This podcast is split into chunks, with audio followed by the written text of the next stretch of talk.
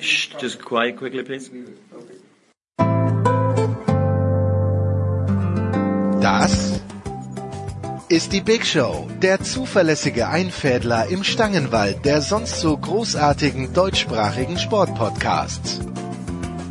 Kritiklos gegenüber Leipzig, ignorant gegenüber dem Damenfußball und das alles in suboptimaler Tonqualität. Was helfen da schon namhafte Gäste? Hey guys, it's Michaela Schifrin.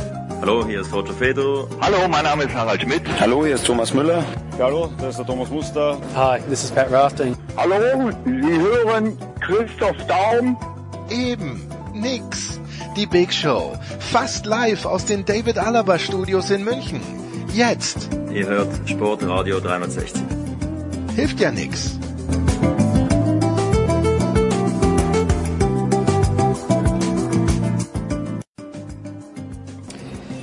Big Show 416. Wir improvisieren diesmal ein kleines bisschen. Wir sind in Kitzbühel und wenn ich wir sage, dann meine ich den fantastischen Stefan Hempel von Sky. Servus Stefan. Jens, Servus. Leider im Moment gerade schlechtes Wetter. Du, wird nicht besser. du hast in deine Glaskugel reingeschaut. Es ist jetzt Mittwochmittag, du sagst, es wird nichts mehr. Das ist die Sky Wetter App, die genau vorhersagt, dass heute wahrscheinlich wenig Tennis gespielt wird. Schade. Wenn es in Kitzbühel mal regnet, dann regnt's, ne? Es ist leider so, es ist ganz wenig Wind und äh, schauen wir mal, ob der Wind, der, der wenige Wind der, den Regen rausbläst. Schaut nicht so aus. Fußballteil heute machen wir mit Stefan einfach, weil der Stefan war dabei am vergangenen Wochenende. Wir haben uns ein kleines bisschen vorbereitet auf die zweite Bundesliga, haben aber ganz wenig über Stuttgart und Hannover gesprochen. Stefan, du warst beim Saisonöffnungsspiel mhm. am vergangenen Freitag. Stuttgart hat gewonnen. Ich habe gelesen, es wäre sehr offensiv und sehr gut gewesen, aber du warst dort. Wie hat's dir gefallen? Also Stuttgarter hatten mit Sicherheit den besseren Ansatz, weil dominant und ähm, auch mit der Atmosphäre. Äh, Stuttgarter Fans sehr euphorisch zu Saisonbeginn, 50.000 waren da. Also die haben das Spiel verdient gewonnen, wobei man sagen muss, ähm, Hannover ist noch nicht das Hannover, das wir vielleicht am 10., 11., 12. Spieltag sehen werden. Die müssen noch ein paar Transfers tätigen mhm. und das Fenster hat noch ein bisschen offen. Übrigens in diesem Jahr bis 2. September, weil der letzte Augusttag auf einen Samstag fällt. Insofern hat man noch ein bisschen mehr Zeit. Und die Faxgeräte am Samstag selten funktionieren. So, ähm, also eine Montagsverlängerung. Ja. Und es sollte äh, Hannover 96 auf jeden Fall nutzen und das werden sie auch nutzen. Deswegen fand ich es fast ein bisschen unglücklich, dass diese Partie am ersten Spieltag stattfindet. Mhm. Zweiter Spieltag Nürnberg HSV. Das ist natürlich für uns gut, weil Quote herausragend. Wir waren fast bis, eine, bis zu einer halben Million unterwegs okay. am Freitag. Also das war großartig. Ich hätte aber eher auf ein Derby gesetzt. Ein emotionales Derby wäre vielleicht besser gewesen. Und man hat ja viele in der zweiten Liga. Ja, St. Pauli, Hamburg, Nürnberg, Fürth, KSC, Stuttgart, oh, St. Pauli, Hamburg wäre natürlich ein unfassbarer Auftakt gewesen. Ja, aber, aber da wäre es nicht so um die Thematik Aufstieg äh, äh gegangen. Ja, also, das ist klar. Äh, Aufstiegsaspiranten ne? schon Runde 1. Genau, also wenn, wenn man wenn, wenn, für den VfB Stuttgart war es gut, weil sie haben Hannover 96 zum Zeitpunkt erwischt, wo äh, sie noch nicht äh, quasi volle, volle Kraft voraus sind. Ja. Und das, das Spiel war, ähm, war wirklich sehr, sehr äh, hochklassig, war ein gutes Zweitligaspiel. Ähm, Hannover 96 hat zwei gute Chancen mit Prip auch gehabt, also er hätte noch in Führung gehen können. Gomez hat sich richtig eingebracht. Ich glaube, der hat, ähm, war ja sein erstes Zweitligator, das er da erzielt hat. Interessante Geschichte mit dem Ehering. Weiß nicht, ob du es mitbekommen nee, hast. Mitbekommen. Erzähl hat vergessen, seinen Ehering auszuziehen. Ah, okay. Ähm, war also so im Tunnel, ja, dass der Ehering mit dabei war. Den musste er dann ähm, war, ich, also entweder er war dabei, das haben wir vorher nicht gesehen, oder er war abgeklebt. Auf jeden Fall war er dann äh, für Schiedsrichter Felix Brüch aus München. Dass der Brüch geschickt wird übrigens ja. zu diesem Match ist auch, auch ein Zeichen der ja, Liga, möchte ich ja, sagen. weil die Bundesliga noch nicht spielt, ist ihm aufgefallen und dann musste er den Ring äh, äh, quasi abgeben. Und deswegen war Mario Gomez an diesem Abend der Herr des Ringes. Und äh, interessanterweise hat er ihn aber auch wiederbekommen. Erst hat er ihn den Trainer gegeben, ja, äh, Tim Walter übrigens, ja, neuer Coach beim VfB, mhm. finde ich eine spannende Personalie. Ein Jahr Kiel und so, dann hat er den aber, großen aber, VfB schon im Kreuz. Aber grundsätzlich die ganze Konstellation ist spannend, oder? Auch mit dem Misslitat, mit, ähm, mit Hitzelsberger. Hitzelsberger ist die ja. ganze Konstellation. Ja. Der Christoph Knär in der Süddeutschen Zeitung hat geschrieben, das könnte was werden. Ich weiß nicht, wie du das siehst, ob also, das was werden könnte, aber wie du sagst, nach einem Jahr in Kiel schon zum VfB, das ist ein Hammer. Das ist meine ähm, das ist mein Ansatz, ja. ja also okay. ich, äh, ich meine immer aufgrund der vergangenen Jahre erkannt zu haben, dass äh, Leute sich wie Wolf ähm, in Hamburg, Anfang auch in Köln, ohne die nötige Reputation ein bisschen schwer tun, so ein Schwergewicht mhm. in die richtigen Bahnen zu lenken. Tim Walter geht das Ganze sehr, sehr mutig an, sehr optimistisch. Ja sehr wortgewaltig. Ja. Ach so, okay. Und ähm, er hat natürlich eine ganz andere Gruppe da zu trainieren im Vergleich zu Kiel, weil bei Stuttgart spielen eben auch Namen wie Bartstuber und Gomez. Und da bist du als junger Trainer mit 43 schon gefordert. Da musst du schon viel Empathie auch mitbringen und, ähm, und, und einfach, also weil er selber eigentlich keine aktive Profikarriere hatte, Ja, okay, Jugenderfahrung, das ist, also Hitzelsberger hat mir gesagt, ähm, es ist der, der Weg, ähm, quasi äh, Stuttgart wieder auch jünger zu machen, weil er eben große Erfahrung aus dem Jugendbereich von den Bayern mitbringt im Alter. Ähm, ich sage, wenn der Wind ein bisschen äh, schärfer weht in Stuttgart, dann weiß ich Kannst nicht, ob Tim, ja, ob Tim Walter der Richtige ist. Auf der anderen Seite, er ist ein ganz erfahrener Mann, den ihr bei Sky natürlich extrem gut kennt, mit Ja. Mirko Slomka, lange ähm, Experte auch bei Sky. Und der aber interessanterweise, ich habe das gesehen, ich glaube zwei Tage vor dem Spiel oder war sogar am Tag vor dem Spiel, extrem tief gestapelt hat. Und für- natürlich auch auf das Bezug nehmen, was du gesagt hast, dass Hannover noch, äh, noch Spieler fehlen. Hast du ihm das auch abgenommen so ein bisschen? Was macht denn der, wie schwierig schätzt du das ein, ist glaube ich meine Frage, dass jemand, der A, schon dort war, erfolgreich war, B, jetzt vielleicht nicht die vielen Mittel hat, die andere Vereine haben in der zweiten Bundesliga und C, eben jetzt zwei Jahre Pause gemacht hat, wieder zurückkommt. Also wenn's äh, wo funktionieren kann, dann glaube ich in Hannover. Weil das war beeindruckend, ja, ähm, was er das war beeindruckend, was er damals für eine für eine Arbeit dort geleistet hat. Ne? Klassenhalt geschafft und dann ins internationale Geschäft. Ne? Ich glaube Platz 6 war es dann irgendwie auch in der zweiten Saison. Ähm, das war stark. Ähm, seine letzten Stationen waren nicht stark. Ja? Ich erinnere an Karlsruhe. Aber wenn, dann ist es irgendwie so eine Traumkombination. Hannover 96 und Slomka ist vielleicht die einzige Gleichung, die jetzt für ihn noch passen könnte. Ich hätte mir woanders nicht mehr vorstellen können. Deswegen glaube ich, da geht's vielleicht. Ähm, da ist er so ein bisschen wie der verlorene Sohn, der nach Hause kommt und ähm, klar hat er natürlich ein bisschen vorgebaut. Ne? Ähm, ich bin jetzt mal frech und sag, der hat innerlich sich sogar über dieses 1 zu 2 ein bisschen gefreut, weil er doch Angst haben musste, da richtig unter die Räder zu kommen, weil Stuttgart eben schon sehr gut aufgestellt ist. Ja. Und äh, er eben noch nicht sein, sein, seine kompletten PS auf die, auf die Bahn, auf die, auf die Straße bringen kann, aufgrund der, der fehlenden Neuzugänge, die eben noch kommen sollen. Ähm, insofern hat er da vorgebaut, weil du das gerade angesprochen hast. Ähm, und war, glaube ich, dann hinten raus im Interview kann ich mich erinnern, also man kann sich ja eigentlich über eine Niederlage nie freuen, ne? Ja, aber er hat sich, glaube ich, darüber gefreut, dass es nur 1-2 war und seine Mannschaft ordentlich mitgespielt hat. Neuer Coach und ich weiß, du bist ja den Nürnbergern im Grunde genommen zumindest räumlich sehr nah. Also ich will hier überhaupt keine Fan-Tendenzen klar machen. Ich, ich bekenne mich zum SK Bundegammer Sturm Graz übrigens zu diesem Zeitpunkt souveräner Tabellenführer der österreichischen Fußball-Bundesliga. Nach drei Spieltagen. Nach einem Spieltag. Nach einem Spieltag. Mit, äh, wir, die Schwarz-Weißen haben 3 zu 0 gewonnen, Salzburg nur 2 zu 0. Also den Vorsprung darf Sturm Rest der Saison nicht mehr aus der Hand Ja, geben. toll, dass du die Tabelle auch ausgeschnitten hast. Ja, natürlich. Also es wird das einzige Mal in diesem Die Jahr bleiben. übrigens in Kitzbühel äh, in seinem bescheidenen äh, Einzimmer-Apartment. Jetzt haben die Nürnberger sich einen österreichischen Trainer eingekauft, der... Kenn ich sehr gut. Ja, erzähl ein bisschen was über den Daimler Kanadi. Ich kenne ihn sehr gut, weil ich seinen Berater sehr gut kenne, den Mario Weger. Und ähm, Nürnberg Passt ist er nach Nürnberg? Ja, glaube ich schon. Also den wollten sie schon mal haben, äh, an dem waren sie schon mal interessiert. Ähm, Pali Kutscher wollte den schon mal nach Düsseldorf auch holen. Ähm, Finde ich einen ganz coolen Spruch, den, den Kanadi gebracht hat. Entschuldigung, ganz kurz. Seine ganzen äh, Trainerstationen waren eigentlich äh, ähm, schon sehr erfolgreich. Ne? Zweimal Trainer des Jahres in Griechenland geworden, ne? soweit ich das mitbekommen habe. Das Einzige, was nicht funktioniert hat, war Rapid, Rapid. Aber äh, wer kann schon sagen, dass bei Rapid für ihn funktioniert hat? Im letzten, im letzten Jahrzehnt äh, vielleicht... Ja. Insofern ist er da fein raus. Barisic, Ja. ja, und wir haben ja mittlerweile, ich sag wir, ähm, du hast ja schon, ich darf das mal kurz einordnen, weil viele sich immer fragen, Mensch, also ich bin in Nürnberg tatsächlich geboren, Ja, ja- spiele für den ersten FC Nürnberg auch Tennis, ja, und deswegen als ehemaliger Stadionsprecher der 90er Jahre dieses Vereins darf ich natürlich schon mein Herz auch äh, rot-schwarz schlagen lassen, wobei ich von einem Fan-Dasein ein bisschen weg bin aufgrund meiner Tätigkeit, das muss man schon sagen. Also für mich geht die Welt nicht unter, wenn der Club zum Beispiel zu Recht absteigt. Ja. Da bin ich anders. Ja. Aber Moment, Aber- ist der Club im letzten Jahr wirklich zu Recht abgestiegen? Weil es gab Ja. Spiele, zum Beispiel in Stuttgart. Stefan, wenn du dich erinnern kannst, Stuttgart weiß bis heute nicht, warum Nürnberg dieses Spiel nicht gewonnen hat. Ja, stimmt, da Und- hast du recht, Da, du aber- denkst dir, da waren wirklich noch Chancen da. zu Recht abgestiegen, weil man den Trainer zu spät entlassen hat. Man hätte einfach auf der Trainerposition hätte man im, äh, im, im Frühjahr reagieren müssen.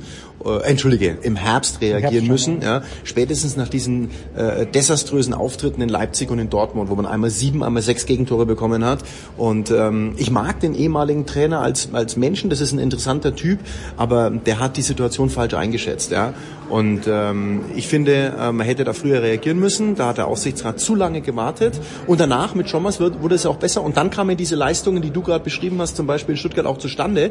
Natürlich hat der Club, der leid geprüft ist und das negative Schicksal ja immer anzieht seit Jahrzehnten. Es gibt ja keinen Negativrekord, den der Club nicht inne hat. Ja. Immer wieder das Problem mit äh, Glück und Pech. Und da kommt meistens eben das Pech. Ich erinnere nur an einen Videobeweis, der grenzwertig war äh, gegen Mainz. Ähm, ich erinnere an, an ein Heimspiel gegen Schalke, das du nie verlieren darfst und so weiter und so fort. Gegen Bayern München musst du gewinnen, so krank das eigentlich klingt. Ja. Es war eigentlich ein klarer Heimsieg. Ja. Eine tolle Leistung und dann spielst du es noch 1-1. Am Ende verlierst du es noch. Ist nicht Gnabry am Ende alleine vom Torwart zugelaufen? aber davor musst du den Elfmeter verwandeln ja, und dann und dann ist das Ding durch. Ja. Ähm, inso, wenn du es darauf beziehst, sage ich mal, ähm, kann man sagen, oh, unglücklich abgestiegen. Ich sage nein, äh, weil Abstieg hausgemacht, falsche Personalpolitik äh, betrieben. Damir Kanadi. Damian Kanadi ist der Kli- Klient von Mario Vega. Den darf man an der Stelle schon mal erwähnen, weil es ähm, durchaus ein netter Zeitgenosse ist, der äh, auch Burgstaller Schöpf ähm, zum Beispiel äh, betreut, auch Markreiter, also der hat mit Nürnberg viel am Hut. Deswegen war naheliegend, dass er vielleicht noch mal seinen Trainerklienten äh, dorthin bringt. Ähm, ich war dabei, als äh, Kanadi äh, bei, äh, bei Wien angefangen hat, bei Rapid. Ähm, und äh, Rapid und Nürnberg verbinden eine große Fanfreundschaft übrigens. Gell? Also beim äh, Testspiel zwischen Rapid und Nürnberg waren einmal locker 2000 Clubfans Ah, schön. äh, äh, in Hütteldorf. Ja? Also insofern ähm, passt es ganz gut. Da schließt sich vielleicht Stefan ein Hempel Kreis. möchte ich schon sagen, Stefan Hempel ein großer Freund Österreichs. Und das, Absolut, äh, ja. das punktet bei mir natürlich auch. Ja? Der Kreis schließt sich. Also mein Bruder äh, zum Beispiel, der lebt in Salzburg. Ja, mein Papa ist mit mit einer Salzburgerin verheiratet. Ähm, insofern das darf, darf ich an der Stelle sagen. Also ich habe die Wurzeln. Ja, ich bin ab und zu in der Steiermark auch Herrlich. und so. Und äh, Salzburg ist eine wunderschöne Stadt. Und derzeit befinden wir uns auf österreichischem Boden hier in Kitzbühel. Es regnet. Es, es könnte nicht schöner sein. Ja? Ist denn äh, Damir Kanadi humorbefreit? Oder bra braucht Der schaut ein bisschen, ja, der, braucht er gar keinen der schaut ein bisschen aus wie ein. Nachrichtensprecher vom ZDF. ja. das muss man dazu sagen. Aber ähm, ich war damals dabei, als als ähm, als äh, Kanadi äh, bei Rapid angehört hat. Es war nämlich zum Länderspiel in ähm, in Wien zwischen äh, Qualifikationsspiel ähm, zwischen Österreich und Irland. Ja. Da war ich im Stadion und da war hat sich diese dieses Arrangement gerade äh, äh, zu Papier gebracht. Ja. Und ähm, Kanadi ist ein sehr sehr trockener Typ. Ja aber hat einen klaren Plan, einen guten Plan, wie ich finde, setzt aufs Umschalten. Wenn man das Spiel gegen Dresden gesehen hat, die äh, Abwehr funktioniert schon sehr gut. Und ähm, der Pali Kutscher ist ja ein sehr umtriebiger Sportvorstand, der nochmal drei Neuzugänge landziert. Ich finde, Medeiros zu verpflichten, ähm, einen Mann, der eine 45 Millionen Euro äh, Kla- Ausstiegsklausel in seinem Vertrag hatte bei, bei Lissabon, den nach Nürnberg zu lotsen, alle Ehren wert. Ja. Ähm, die, ich kann über keinen Neuzugang was Schlechtes sagen. Sorg, ähm, dann, dann hast du äh, äh, Lohkemper äh, von Magdeburg, den du, den du kriegst, einen guten Torschützen aus der letzten Saison. Du hast Handwerker von, von, von Köln, der, der, der Sinn macht. Sörensen von, von Salzburg, den du kennst, der zuletzt in, in, in Regensburg war. Ähm, dann hast du den, äh, den Hack, ja, einen jungen, äh, dribbelstarken, ähm, also ich kann eigentlich gegen, dann hast du den A-Jugendlichen von Borussia Dortmund, der, ähm, der zwar noch jetzt im Moment der zweiten Mannschaft ein bisschen sein, seine, äh, seine, Namen habe ich verdrängt, Ja, Namen habe ich leider auch verdrängt. ja, in, insofern so tief stecke ich drin. Ähm, aber, aber das ist alles, macht Sinn. Also da ist schon mehr passiert als in den letzten drei Jahren gefühlt zusammen. Ich finde, die Mannschaft kann sich sehen lassen und ich traue Nürnberg auf jeden Fall den Aufstieg zu.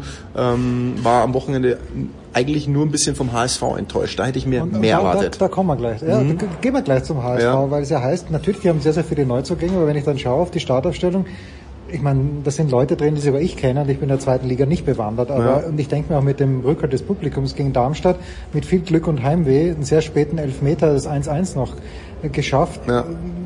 Ich kann mir nicht vorstellen, weil es heißt ja die Hamburger, okay, spielen mal noch ein Jahr in der zweiten Liga, das glaube ich nicht. Ich habe die letzten zehn Minuten nur geguckt. Ähm, und, und äh, weil ich das 0-1 äh, gesehen habe, ich habe was anderes auch mal zu tun, außer Fußball zu, zu schauen. Übrigens, wenn ich am Freitag die Sendung gemacht habe, dann, dann liege ich nicht zwingend auch am Sonntag vor der Glotze.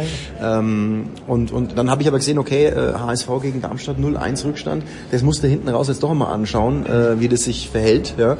Und ähm, äh, was ich sagen muss, ähm, ich habe ich hab, äh, für, für, ich habe mich für den HSV sehr gefreut, aufgrund der Personalien äh, Bold und Hacking. Ja, Weil ich glaube, das sind zwei, die dem HSV helfen können. Endlich mal zwei, die dem HSV helfen können. Das gab es lange nicht. Ja. Und ähm, insofern glaube ich, dass es Hacking dort auch hinbringt in, in, in Hamburg. Hacking kennst du natürlich auch aus der Nürnberger Zeit. Genau, Sehr der kommt gut, jetzt oder? am Montag übrigens sehr, ja, sehr gut. Also ich kenne ihn gut, ja.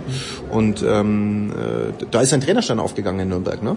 Also vorher war das so Kategorie mh, zweite Liga Aachen, ne, so oder oder auch mal, äh, ja, wo war er noch in Lübeck, ne, und so. Und da ging sein Trainerstand auf. Also in Nürnberg hat er den Durchbruch geschafft. Also als, als und vor allem muss man eins dazu als Hacking den Verein verlassen hat, erinnerst dich, äh, er ging ja während der Saison nach Wolfsburg ähm, und, und hat da ja auch Erfolge gefeiert, wie du weißt.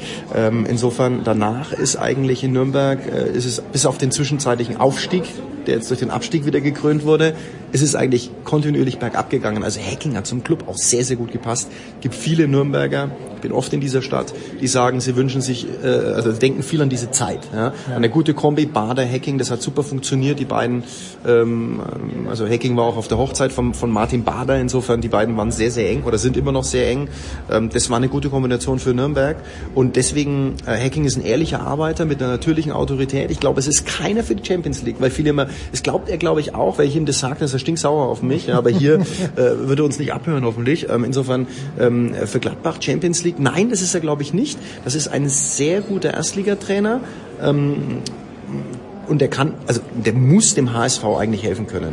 Und das glaube ich auch. Ja. Also für mich sind Hamburg und Nürnberg eigentlich die Aufstiegsfavoriten, wobei sich meine Euphorie Richtung Hamburg ähm, jetzt ein bisschen eingegrenzt hat nach dem Auftritt gegen Darmstadt. Aber man darf auch nicht in den ersten Spielen so viel da rein interpretieren. Da wird sich noch viel tun. Ja. Aber ich bin am Montag auf jeden Fall persönlich im Stadion, wenn der neunfache deutsche Meister äh, seinen ehemaligen Trainer empfängt. Der neunfache, großartig. Der neunfache deutsche Meister empfängt den fünffachen. Nee, der HSV ist nicht fünffach. Oder wie oft ist der Äh, HSV? ja, Meister? Doch. Der fünffache. Ja.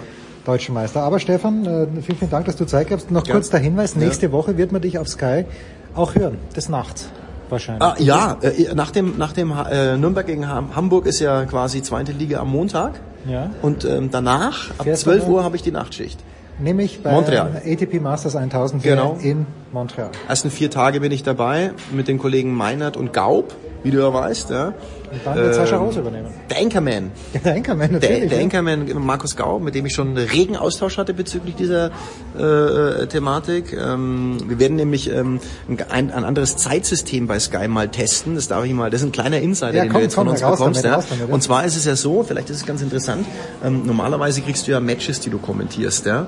Und ich habe mir mal überlegt, ähm, warum gehen wir immer nach Matches? Weil wir, unsere Kommentatoren sind ja so breit aufgestellt, die können ja mit jedem Spieler was anfangen. Kann- ja. Das sind Typen wie du. Ja. Und wir gehen jetzt mal nach Zeit und wir sagen, okay, wir So machen es die Golfer ja auch. ja, genau. Wir gehen nach Zeit und, und würden den Satz aber noch abwarten. Aber es könnte dann durchaus sein, dass man nach ähm, 1-1 Sätzen mal der Kommentator tauscht.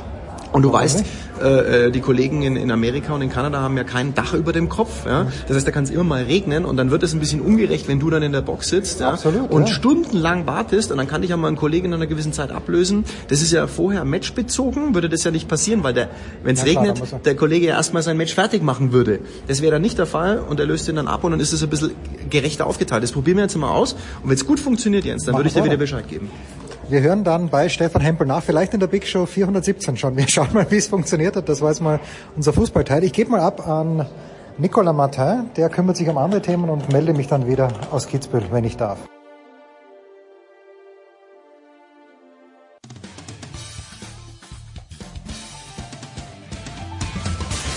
Hallo, hier ist die Angie Kerber und ihr hört Sportradio 360.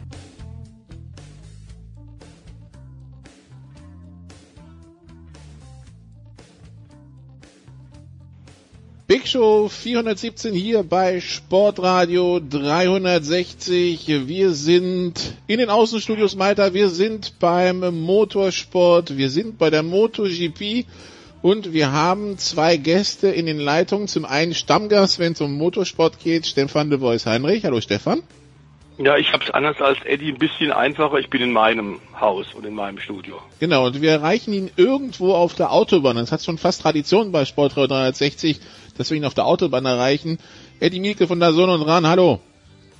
Ja, schönen guten Morgen. Ich bin auf der Anreise nach München, um für die Zone dann ab morgen früh um kurz vor neun MotoGP zu kommentieren, aber das macht ja nichts. Geht ja auch so, zum Glück. Geht ja auch so. Äh, The Voice, bevor wir über MotoGP sprechen, sprechen wir noch kurz über was anderes im Motorradzirkus. Äh, es geht am Rennen am Pikes Peak. Wer gerade mit dem Begriff Pikes Peak nichts anfangen kann, das ist äh, eine Straße, die von Colorado Springs hochführt auf einen Berg über 4000 Meter hoch. Der normale Mensch fährt da mit dem Auto hoch und braucht circa eine Stunde. Ähm, Rennfahrer schaffen das Ganze in weniger als 10 Minuten. Und weil es einen Unfall gab beim Motorradrennen Anfang Juli, hat man jetzt entschieden, man möchte dieses Motorradrennen nicht mehr austragen. Richtige Entscheidung deiner Meinung nach, Stefan? Ja, man muss kurz ein bisschen ausholen. In der Tat ein legendäres Rennen, das es seit Jahrzehnten schon gibt. Das heißt The Race to the Clouds, weil das eben so weit hoch in die Berge der Rocky Mountains geht, mit hunderten von Kurven. Früher allerdings muss man sagen, zu legendären Zeiten, als Audi da auch dann teilweise hunderte von Journalisten hingekarrt hat ähm, also die zum diesen berühmtesten Bergrennen der Welt. Ähm, da war das Ganze noch äh, loser Untergrund, also Schotter und Staub. Inzwischen hat man bis oben hin durchasphaltiert und damit ist natürlich der ganz große Thrill raus.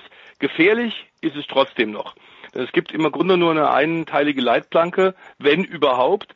Äh, die Strecke schraubt sich also nach oben. Es gibt legendäre ähm, YouTube-Videos, als äh, Sebastian Löb im Werks Peugeot darauf getürmt ist.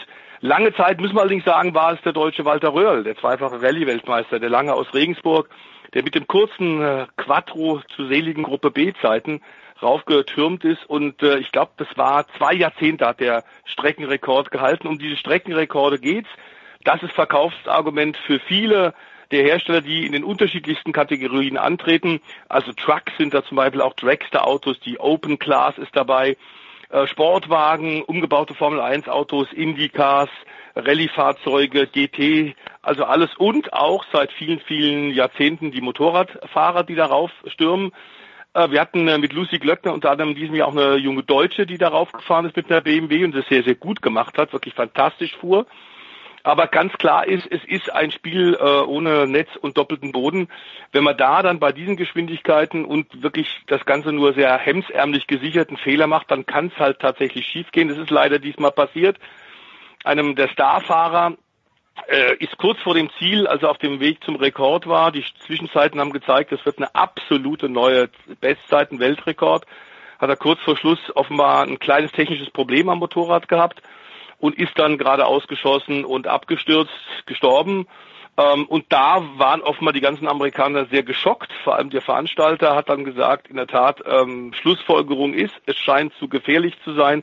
Und deswegen sind zunächst mal fürs nächste Jahr, das ist die offizielle Erklärung ähm, der Rennleitung, für nächstes Jahr, also 2020, keine Motorräder mit am Start es ist ein Irrsinn, wie wir ja eine Menge andere Veranstaltungen haben, die auch ihren irren Reiz haben, aber die eben auch höchst gefährlich sind, zum Beispiel Isle of Man, Tourist Trophy, der Macau Grand Prix, an dem ja auch die Motorradfahrer antreten.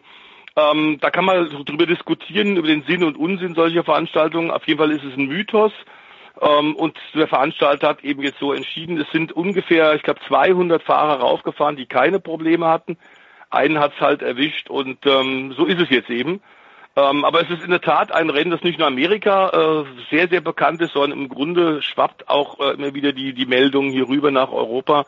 Kann es oft sein, dass du unten sehr früh morgens startest, ähm, die Rennen gehen den ganzen Tag, du fährst alleine rauf, nur gegen die Uhr, gegen die Zeit. Ähm, dass aber tatsächlich abgebrochen werden muss, weil zum Beispiel oben in Rockies in, in der Zielpassage Schnee ist. Das war dieses Jahr nicht der Fall. Es waren optimale Bedingungen und deswegen vielleicht auch diese Rekordjagd, die leider dann zum schweren tödlichen Unfall geführt hat. Aber wie gesagt, also die Route, wer sie gesittet rauffahren will, die, die Straße ist auf jeden Fall die Fahrt da hochwert, auch wenn es 10 Dollar kostet, aber kann ich jedem ansonsten nur empfehlen. Dann kommen wir zur MotoGP. Eddie, die kommt aus der Sommerpause jetzt raus, hat dann auch direkt einen recht vollen Kalender. Dieses Wochenende geht's nach Brünn, die Woche drauf nach Österreich. Ähm, wie sieht denn so eine Sommerpause in der MotoGP aus? Ist es chillen am Strand oder in den Bergen oder was auch immer man da vorzieht oder wird da hart gearbeitet?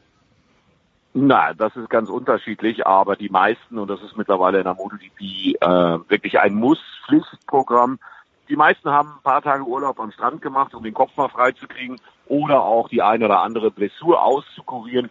Und dann sind sie aber spätestens seit äh, zehn Tagen, äh, also bis heute, äh, wieder voll im Training. Kann man sich mal anschauen bei Instagram zum Beispiel Marcel Schötter. Der war zum Beispiel bei einem weltberühmten äh, Sportmediziner, bei Rade Djukic und hat sich da wirklich mit harter, harter Arbeit auf Brünn vorbereitet. Und so haben das eigentlich alle gehalten. Äh, nicht nur der deutsche Marcel Schröter, sondern äh, kurzen Urlaub und dann aber wirklich mit mindestens zehn Tage Vorlauf für Brünn volle Kanne richtig hart trainieren. Denn ohne hartes äh, Training, äh, ohne beste Vorbereitung in Sachen Physis hat man äh, im Moment keine Chance. Einzige Ausnahme vielleicht, Stefan Bradl, äh, der konnte nämlich nicht trainieren beim Final. Hat er auf dem Motor, Motorrad trainiert. Er vertritt ja wieder den verletzten Weltmeister bei Repsol nach Jorge Lorenzo. Der war in Suzuka und ist das Acht-Stunden-Rennen gefahren und sprach danach vom härtesten Tag auf dem Motorrad seines Lebens, weil es da extrem hohe Temperaturen gab. Also, Training ist da Pflicht, gerade wenn man zwei Back-to-Back-Rennen vor der Brust hat, auf auch noch physisch anstrengenden Strecken. Und das ist nämlich Brünn. Auf jeden Fall an diesem Wochenende und direkt ein Wochenende später der Red Bull Ring. Und beide werden sicherlich Publikumsmagneten. Und da wollen alle was zeigen. Und äh, ja, es sind noch 250 Punkte zu vergeben. Das heißt, auch wenn Marc Marquez zum Beispiel einen riesen Vorsprung hat, das heißt noch gar nichts. Da ist noch alles drin. Und deswegen haben wir alle fleißig trainiert. Okay, die Strecke in Brünn, äh, The Voice, war, äh, hat, ähm, Eddie hat ja gerade angesprochen, die ist anspruchsvoll. Was macht sie so anspruchsvoll? Oh, vor allem die äh, äh natürliche Einbettung in der Landschaft. Das ist eine der besten Motorradrennstrecken äh, der Welt. Ich glaube, Eddie wird das ähnlich sehen. Sachsenring auch toll, aber Brünn ist auch schon wirklich legendär. Ähm, und da pilgern unglaublich viele Motorradfahrer auch hin aus ganz Europa, um in Brünn dabei zu sein. Äh, Berg- und Talbahn, Start und Ziel gerade oben, ganz oben auf der Höhe. Und dann schlängelt sich die Strecke mit den unterschiedlichsten Kurvenradien, unterschiedlichsten Apex. Ähm, äh, ist trotzdem extrem schnell und ähm, ist, glaube ich, tatsächlich so eine Make-or-Break-Strecke. Da kann man wirklich sehen, ob einer es drauf hat oder nicht. Keine von diesen äh, Strecken, die wir ja auch in der Formel 1 immer wieder bedauern, diese Retortenkurse, die zwar höchst sicher sind, aber eben ohne Charisma, ohne Charakter. Wenn ich mir die Prognosen fürs Wetter so anschaue, Samstag beim Training könnte es regnen, Sonntag dafür beim Rennen könnte es trocken sein. Äh, ein Traum für Ingenieure, wenn es darum geht, das richtige Setting zu finden, so eine Konstellation, oder? Ja, das ist natürlich so. Aber die haben alle Erfahrung gesagt, es ist das 50. Mal im Übrigen insgesamt, was in Gründen jetzt äh, da die Motorrad-WM gastiert und da ein Rennen ausgetragen wird. Äh, früher war es ja auch ein Straßenkurs, ein Road Racing Kurs mit erst 17 Kilometern, dann 10 Kilometern. Aber seit Mitte der 90er fährt man eben halt auf diesem Masaryk-Ring. Äh, und äh, die Strecke ist wirklich fordernd. Äh, das Wetter werden die Ingenieure im Griff haben. Das wird die Qualifying Sessions vielleicht betreffen, aber für Sonntag sind dann konstante Bedingungen vorhergesagt. Und äh, trotzdem muss man dann mal gucken. Also Brünn äh, ist für die deutschen Fahrer immer gut gewesen. Sandro Cortese hat da sein erstes Rennen gewonnen. Stefan Bradl 2008 auf der 125er sein allererstes Rennen gewonnen. Jonas Folger hat das schon gewonnen. Und äh, weil da ja auch sehr, sehr viele deutsche Fans äh, zugegen sind aus Bayern und aus dem Osten Deutschland, aus der Gegend um Dresden rum, äh, fährt man nicht allzu lange dahin. Und es wirklich auch eine tolle Stadt noch dazu ist, ist das wirklich eins der absolut beliebtesten Rennen von allen. Und äh, ich bin mal ganz gespannt. Also es wird auf jeden Fall ein Knüller. The Voice, wenn wir auf das Ranking bisher schauen, Marc Marquez eilt allen davon bei neun ausgetragenen Rennen. Fünf Siege, drei dritte Plätze, okay, ein Totalausfall. Aber nichtsdestotrotz, es sind knackige 58 Vor Punkte Vorsprung auf den zweiten, Andrea Dovizioso.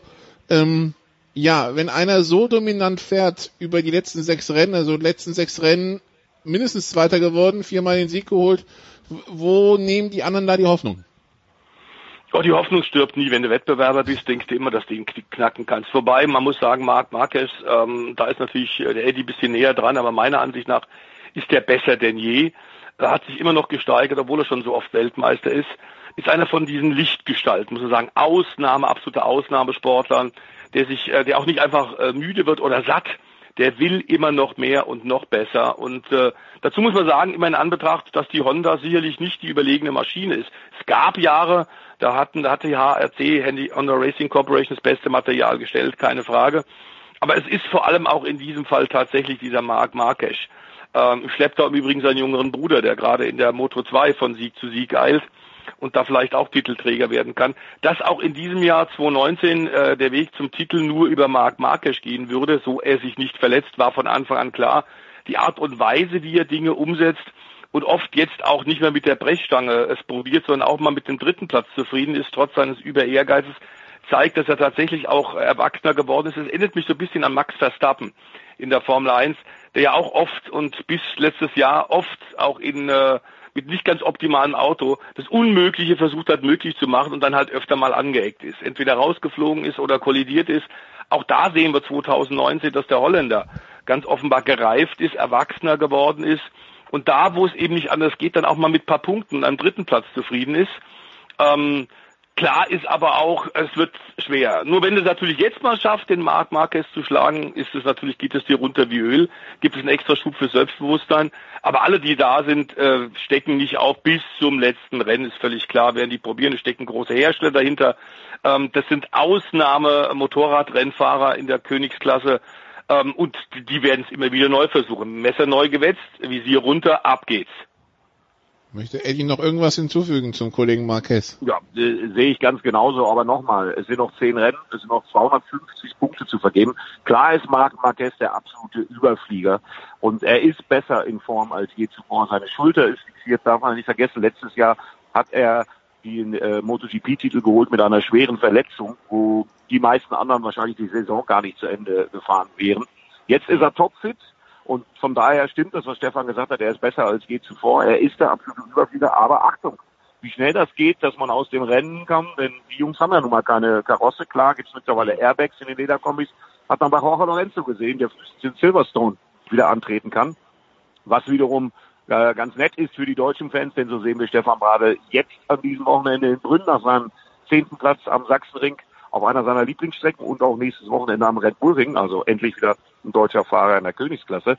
Ähm, und das geht sehr, sehr schnell und ich würde mal sagen, das Rennen ist noch längst nicht entschieden, denn es kann A, sehr schnell was passieren in der MotoGP und B, sind es noch 250 Punkte und das ist noch eine ganze Menge. Da bedeuten die 58 Zähler noch nicht allzu viel.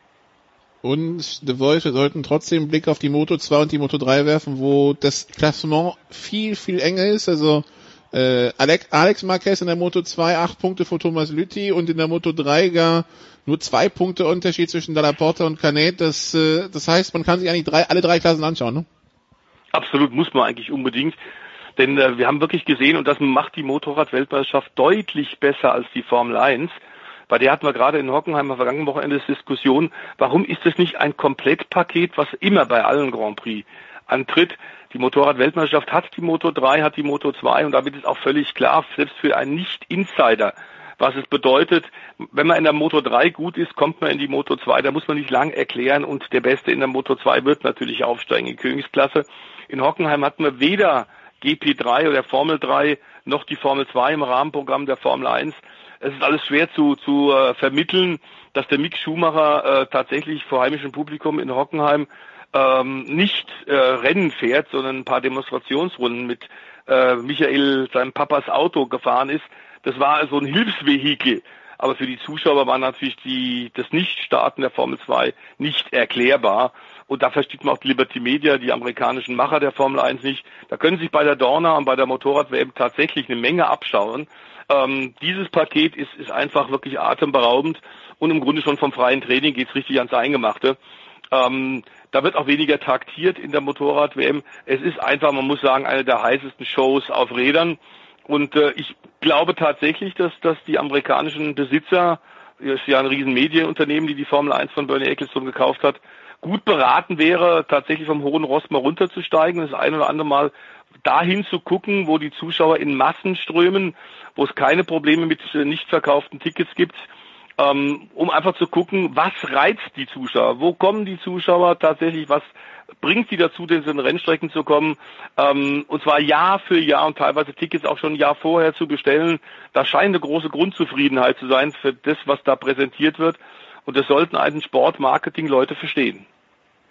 Eddie, ja, wenn ich noch anfügen darf, die, wenn ich noch anfügen darf, die Rennen der Moto 2 und Moto 3, also ganz unabhängig vom WM-Stand, sind absolute Knüller in Sachen Spannungsbogen. Mal ein paar Zahlen dazu. In der Moto 2 ist es normal, dass die ersten 24 teilweise auf fünf Kilometer langen Rennstrecken oder über fünf Kilometer langen Rennstrecken innerhalb einer Sekunde im Qualifying liegen. Äh, die Moto 3, da gibt's dann ab und zu mal, je nach Rennstrecke, für Brünn kann sowas ähnliches erwartet werden. Äh, weil sich da kaum jemand absetzen kann, weil es einfach keine langen Geraden gibt und äh, deswegen bleibt das Feld immer schön zusammen. Da gibt es teilweise Abstände von äh, ja weniger als zwei Sekunden zwischen dem ersten und dem 15. nach einer Renndistanz, also zwischen den Punkterängen. Äh, das ist schon gigantisch und äh, das ist äh, im Autorennsport schwer zu erreichen oder schwer zu finden im Moment und das erklärt, warum auch an diesem Wochenende in Brünn über 200.000 Zuschauer erwartet werden und auch direkt eine Woche später, obwohl es da gar nicht so weit auseinander liegt, da ist man in drei Stunden mit dem Auto von Brünn äh, zum Red Bull Ring gefahren. Äh, da werden auch über 200.000 Zuschauer sein. Also da gebe ich Stefan voll und ganz recht, auch weil ich ja auf beiden Seiten, also im Vierradsport und im Zweiradsport arbeite. MotoGP und die Dorna haben da wirklich ein absolutes Vorzeigeprodukt erschaffen. Und es geht, Eddie, gerade darum, weil alle, ich glaube, alle Teams haben Vertrag bis 2021, wie es ab 2022 weitergeht, die folgenden fünf Jahre. Unter anderem Gespräch, den Rennkalender von 20 auf 22 äh, Rennen ähm, hoch zu, hochzubringen. Äh, natürlich will man den Teams dann auch mehr möglich, mehr finanzielle Möglichkeiten geben. Im Augenblick habe ich es richtig gesehen. Ich glaube, 70 Millionen werden werden ausgezahlt. Dass der Rennkalender dann quasi aufgebläht wird, finden wir das gut oder nicht? Äh, die meisten im MotoGP-Fahrerlager finden das nicht so gut. Die sind der Meinung, dass die 19 Rennen, die sie jetzt haben, das Limit sind, auch was die körperliche und physische Belastbarkeit der Fahrer, der Mechaniker, der gesamten Teams angeht. Ich gebe Ihnen da recht. Ich finde, 19 Rennen reicht, aber es gibt ein paar Rennen, die stehen halt auch auf der Kippe. Zum Beispiel das Rennen am kommenden Wochenende jetzt in Brünn. Zum Jubiläum äh, wird da die tschechische Regierung mit dem lokalen Promoter und der Dorna verhandeln müssen, ob sie überhaupt noch die Lizenzgebühren zusammenbekommen fürs nächste Jahr. Der Vertrag äh, mit Brünn und der Dorner läuft nur noch ein einziges Jahr, also zuzüglich zu dem am Wochenende stattfindenden Rennen. Und da muss neu verhandelt werden. Und das wäre natürlich ein absolutes Desaster für alle in Brünn, für die Gastronomie, für die Hotellerie und vor allen Dingen auch für die vielen, vielen Fans aus ganz Europa, wenn dieses Traditionsrennen wegbrechen würde. Auf der anderen Seite kann die Dorner sich den Luxus erlauben, Rennstrecken auch immer wieder mal unter Druck zu setzen weil die Dorna zum Beispiel den Sachsenring äh, auch zehn Jahre lang gefördert hat. Also die machen das etwas anders als Liberty Media. Die, schmeißen nicht Traditionsrennstrecken raus, nur um irgendwelche Regime und Systeme in den Kalender zu liefern, weil die einen vollen Geldkoffer haben, sondern die unterstützen schon mal die Rennstrecken. Das haben sie in Tschechien auch lange getan. Das haben sie am Sachsenring lange getan. Aber irgendwann ist dann auch mal Schluss, denn die Dorna hat den Luxus. Es gibt viel, viel mehr Bewerber, also viel, viel mehr Rennstrecken, die in den Kalender rein wollen, als sie Platz im Kalender haben. Aber um die Frage abschließend zu beantworten, ich finde maximal 20 Rennen und da muss auch gut sein, weil ansonsten geht es an die Gesundheit der Fahrer und aller Beteiligten, die dort arbeiten. Also 20 ist überhaupt nicht das maximal vertraglich festgelegte, bis 20 könnte man so gehen und es wird, geht um 22, aber The Voice, das macht mir schon ein bisschen Sorge, wenn ich höre, die Bude ist voll und finanziell reicht trotzdem nicht. Ja, wobei ich da weiß, glaube ich tatsächlich, ähm, also ich bin, bin in, in der äh, Autorennszene sehr viel mehr drin, was diese ganzen kommerziellen, wirtschaftlichen Geschichten angeht. Da weiß der Eddie bestimmt sehr viel mehr. Ich kann nur sagen, dass ich äh, grundsätzlich weiß, dass äh, in der Formel 1 die Tickets sehr hoch sind und dass da du viele Veranstalter der Traditionsrennstrecken bei der ähnlichen äh, Situation der Gefechtslage ähm, nämlich auch da sind totalitäre äh, Staaten und Diktatoren, die sich äh, ihr Image weltweit ein bisschen aufpolieren wollen und dann einfach mit einem großen Geldkoffer kommen und sagen, ähm, wir zahlen 40 Millionen. Ähm, das ist für Rennstrecken wie Hockenheim, selbst für den Red Bull Ring, der auch immer ausverkauft ist, dann schon wirklich eine Schmerzgrenze und da muss man neu verhandeln. Mit Bernie war da kein Verhandel mit Bernie Ecclestone. Der hatte einen festen Vertrag. Da stand drin, jedes Jahr fünf Prozent mehr. Und wenn er nicht unterschrieben hat, hat äh, überhaupt kein Rennen von Anfang an bekommen. Äh, fünf Prozent jedes Jahr, das ist deutlich mehr als die Inflation. Das ist, äh, da muss dann aber eben auch Attraktionen bringen, damit die Leute kommen und zum Beispiel eben nicht wie jetzt in Hockenheim letzte Woche Mick Schumacher nicht in all seiner Rennserie in der Formel 2 den Zuschauern zu zeigen. Das sind große Fehler, die dürfen so nicht passieren. Ich glaube, eine Balance zwischen den Rennstrecken, die tatsächlich ein bisschen Geld in die Kasse spülen und dass es Sport, Profisport ist und ein Riesenbusiness ist uns auch klar. Aber ich glaube, man sollte Tradition, die Traditionsrennstrecken, wie zum Beispiel bei der Motorrad-WM Brünn oder wie tatsächlich Hockenheim und Barcelona ähm, einfach nicht hinten runterkippen lassen. Man kann über Rotationsmodelle sprechen, so wie wir es lange in Deutschland ja auch hatten, dass der Nürburgring und Hockenheim sich Jahr für Jahr abgewechselt haben. Sowas ist drin, aber ganz aus dem Kalender raus, man muss sagen, äh, das ist die große Diskussion ja nach dem spektakulären Formel 1 Grand Prix in Deutschland. Die Diskussion, es war eigentlich der letzte Grand Prix in Hockenheim und was hat der, was haben wir da für eine Show gesehen? Und ja, Eddie, wie, wie, wie, wie geht man damit um, dass es erfolgreich ist und man trotzdem rausnehmen will? Also ich meine, kann ja eigentlich auch nicht im Interesse der Donner sein, streng genommen. Nein, das ist auch nicht im Interesse der Die Donner geht da ein bisschen clever, cleverer vor, als Liberty Media und das Bernie Ecclestone je gemacht haben. Also ich habe ja gerade schon erwähnt, die Donner hat den Sachsenring jahrelang subventioniert. Jetzt hat man dann dafür gesorgt, dass da ein neuer Promoter äh, professionellen Wind reinbringt, was auch aus meiner Sicht dringend notwendig war.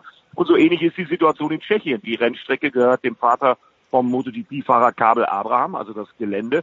Der hat auch jahrelang das Ganze als Promoter selber durchgeführt. Das war ihm aber dann irgendwann zu teuer. Dann hat man eine Betreibergesellschaft gegründet, hat die tschechische Regierung und die Landesregierung mit ins Boot genommen. Das ging auch einigermaßen gut. Aber Tschechien ist jetzt nicht das reichste Land Europas, das wissen wir alle. Und von daher äh, ist da nicht genug Geld da. Aber ich bin mir relativ sicher, dass die einen Weg finden werden. Denn für die Region, für die Rennstrecke in Brünn wäre es ein echtes Desaster, äh, wenn das aus dem Kalender fallen würde. Und vor allen Dingen, und da wird die Dorner aufpassen, und da bin ich sehr, sehr sicher, man wird einen Weg finden, äh, Brünn im Kalender zu halten. Äh, vor allen Dingen wäre es für die Tradition der MotoGP sehr, sehr schädlich, wenn dieses äh, Rennstrecke raus, äh, wenn diese Rennstrecken rausfallen würden. Betrifft ja auch den Sachsenring, da hat man mittlerweile einen Weg gefunden. Und äh, ich bin mir sehr, sehr sicher, dass die Dorner sehr, sehr, sehr viel cleverer ans Werk gehen wird, als Liberty Media das im Moment in der Formel 1 tut. Gut. Dann so viel zur MotoGP am Wochenende. Eddie, wann geht's los? Was, welche Termine müssen wir uns auf jeden Fall aufschreiben die nächsten drei Tage? Welche Uhrzeiten? Also die Hardcore-Fans werden das auf jeden Fall tun. Morgen ab 8.55 Uhr die drei Trainingssessions in der Reihenfolge Moto 3, MotoGP und dann Moto 2. Dann gibt es eine kurze Mittagspause, dann geht es nachmittags weiter. Wieder im gleichen Rhythmus.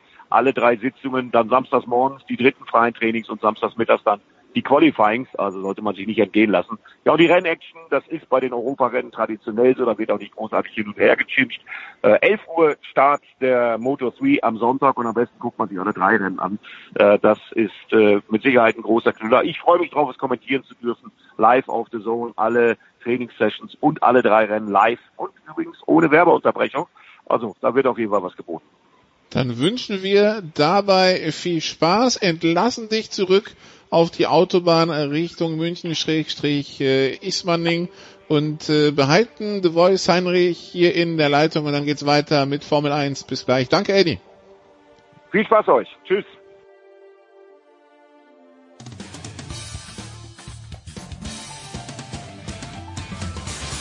Ja, grüß euch. Servus, das ist Dominik Landerdinger und ihr hört Sportradio 360.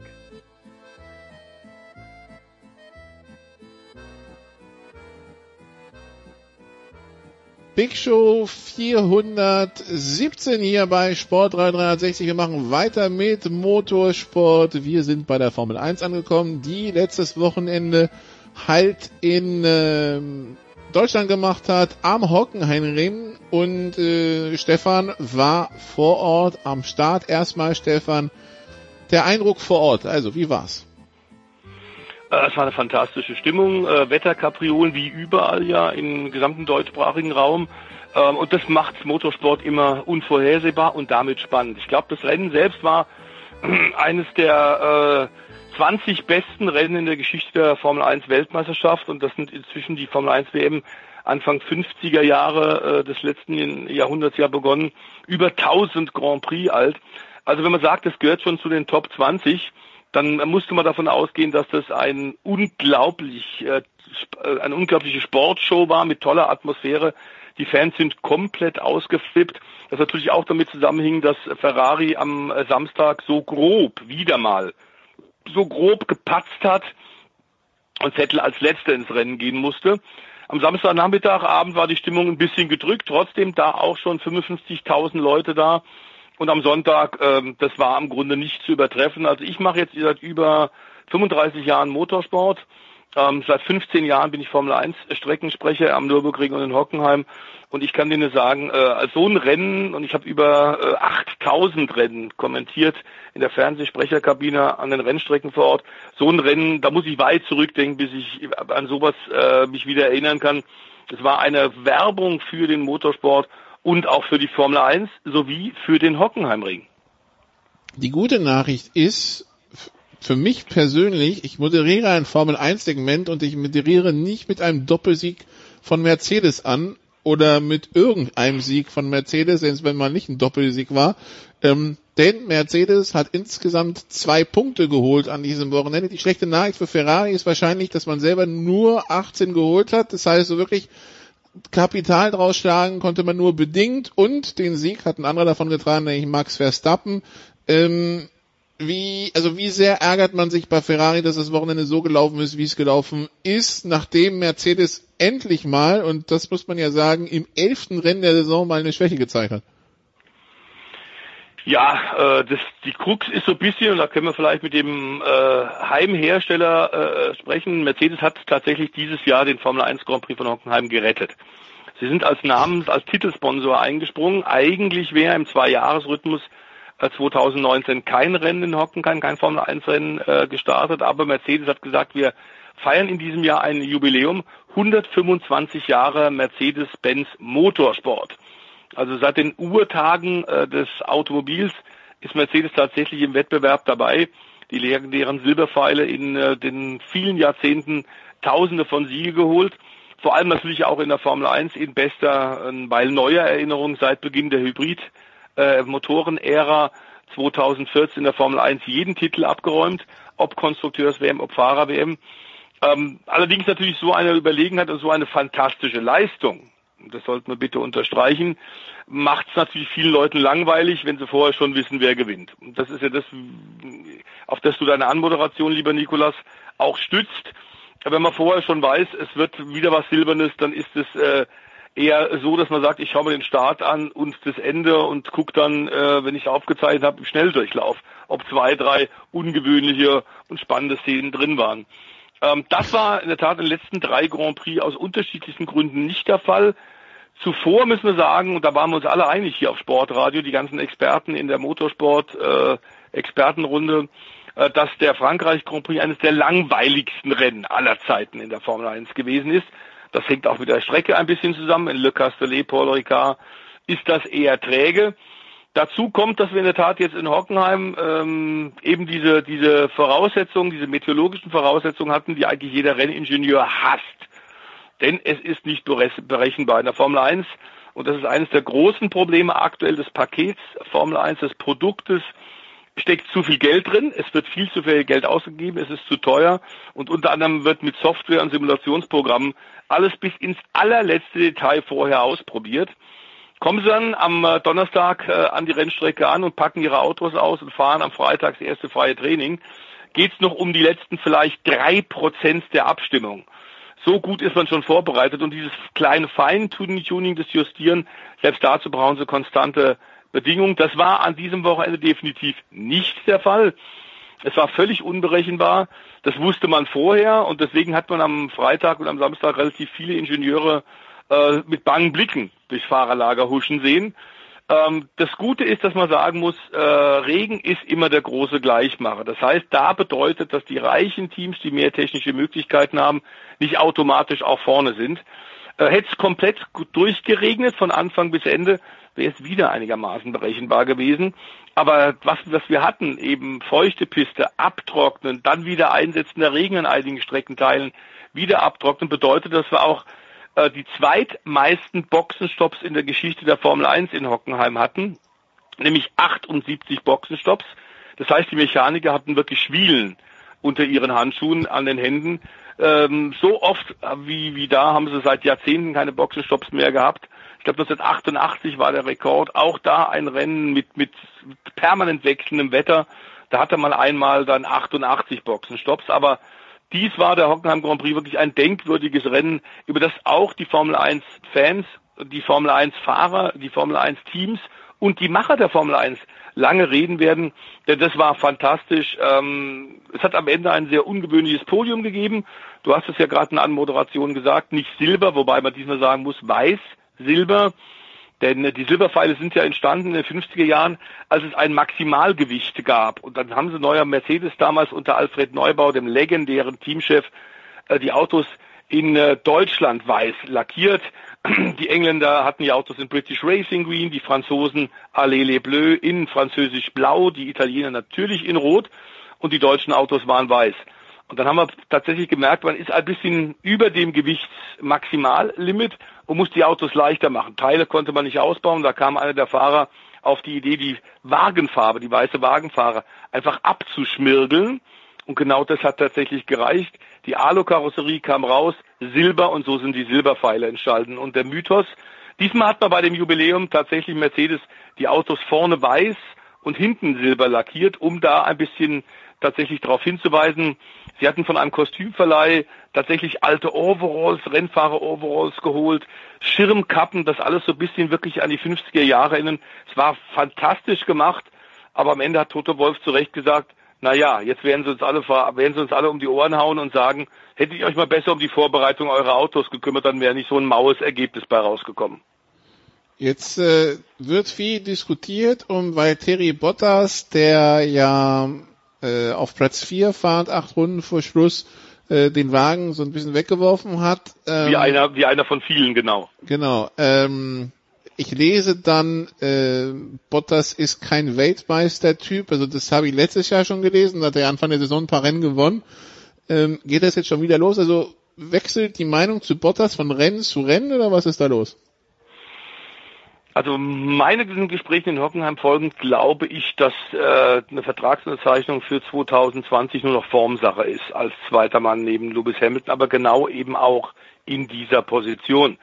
Äh, man sucht keinen zweiten Weltklassefahrer. Und das, was wir äh, bei Ferrari momentan haben, nämlich so ein bisschen einen Hahnenkampf, wer ist denn da die tatsächliche Nummer eins, Papierform hin oder her, ist es Leclerc?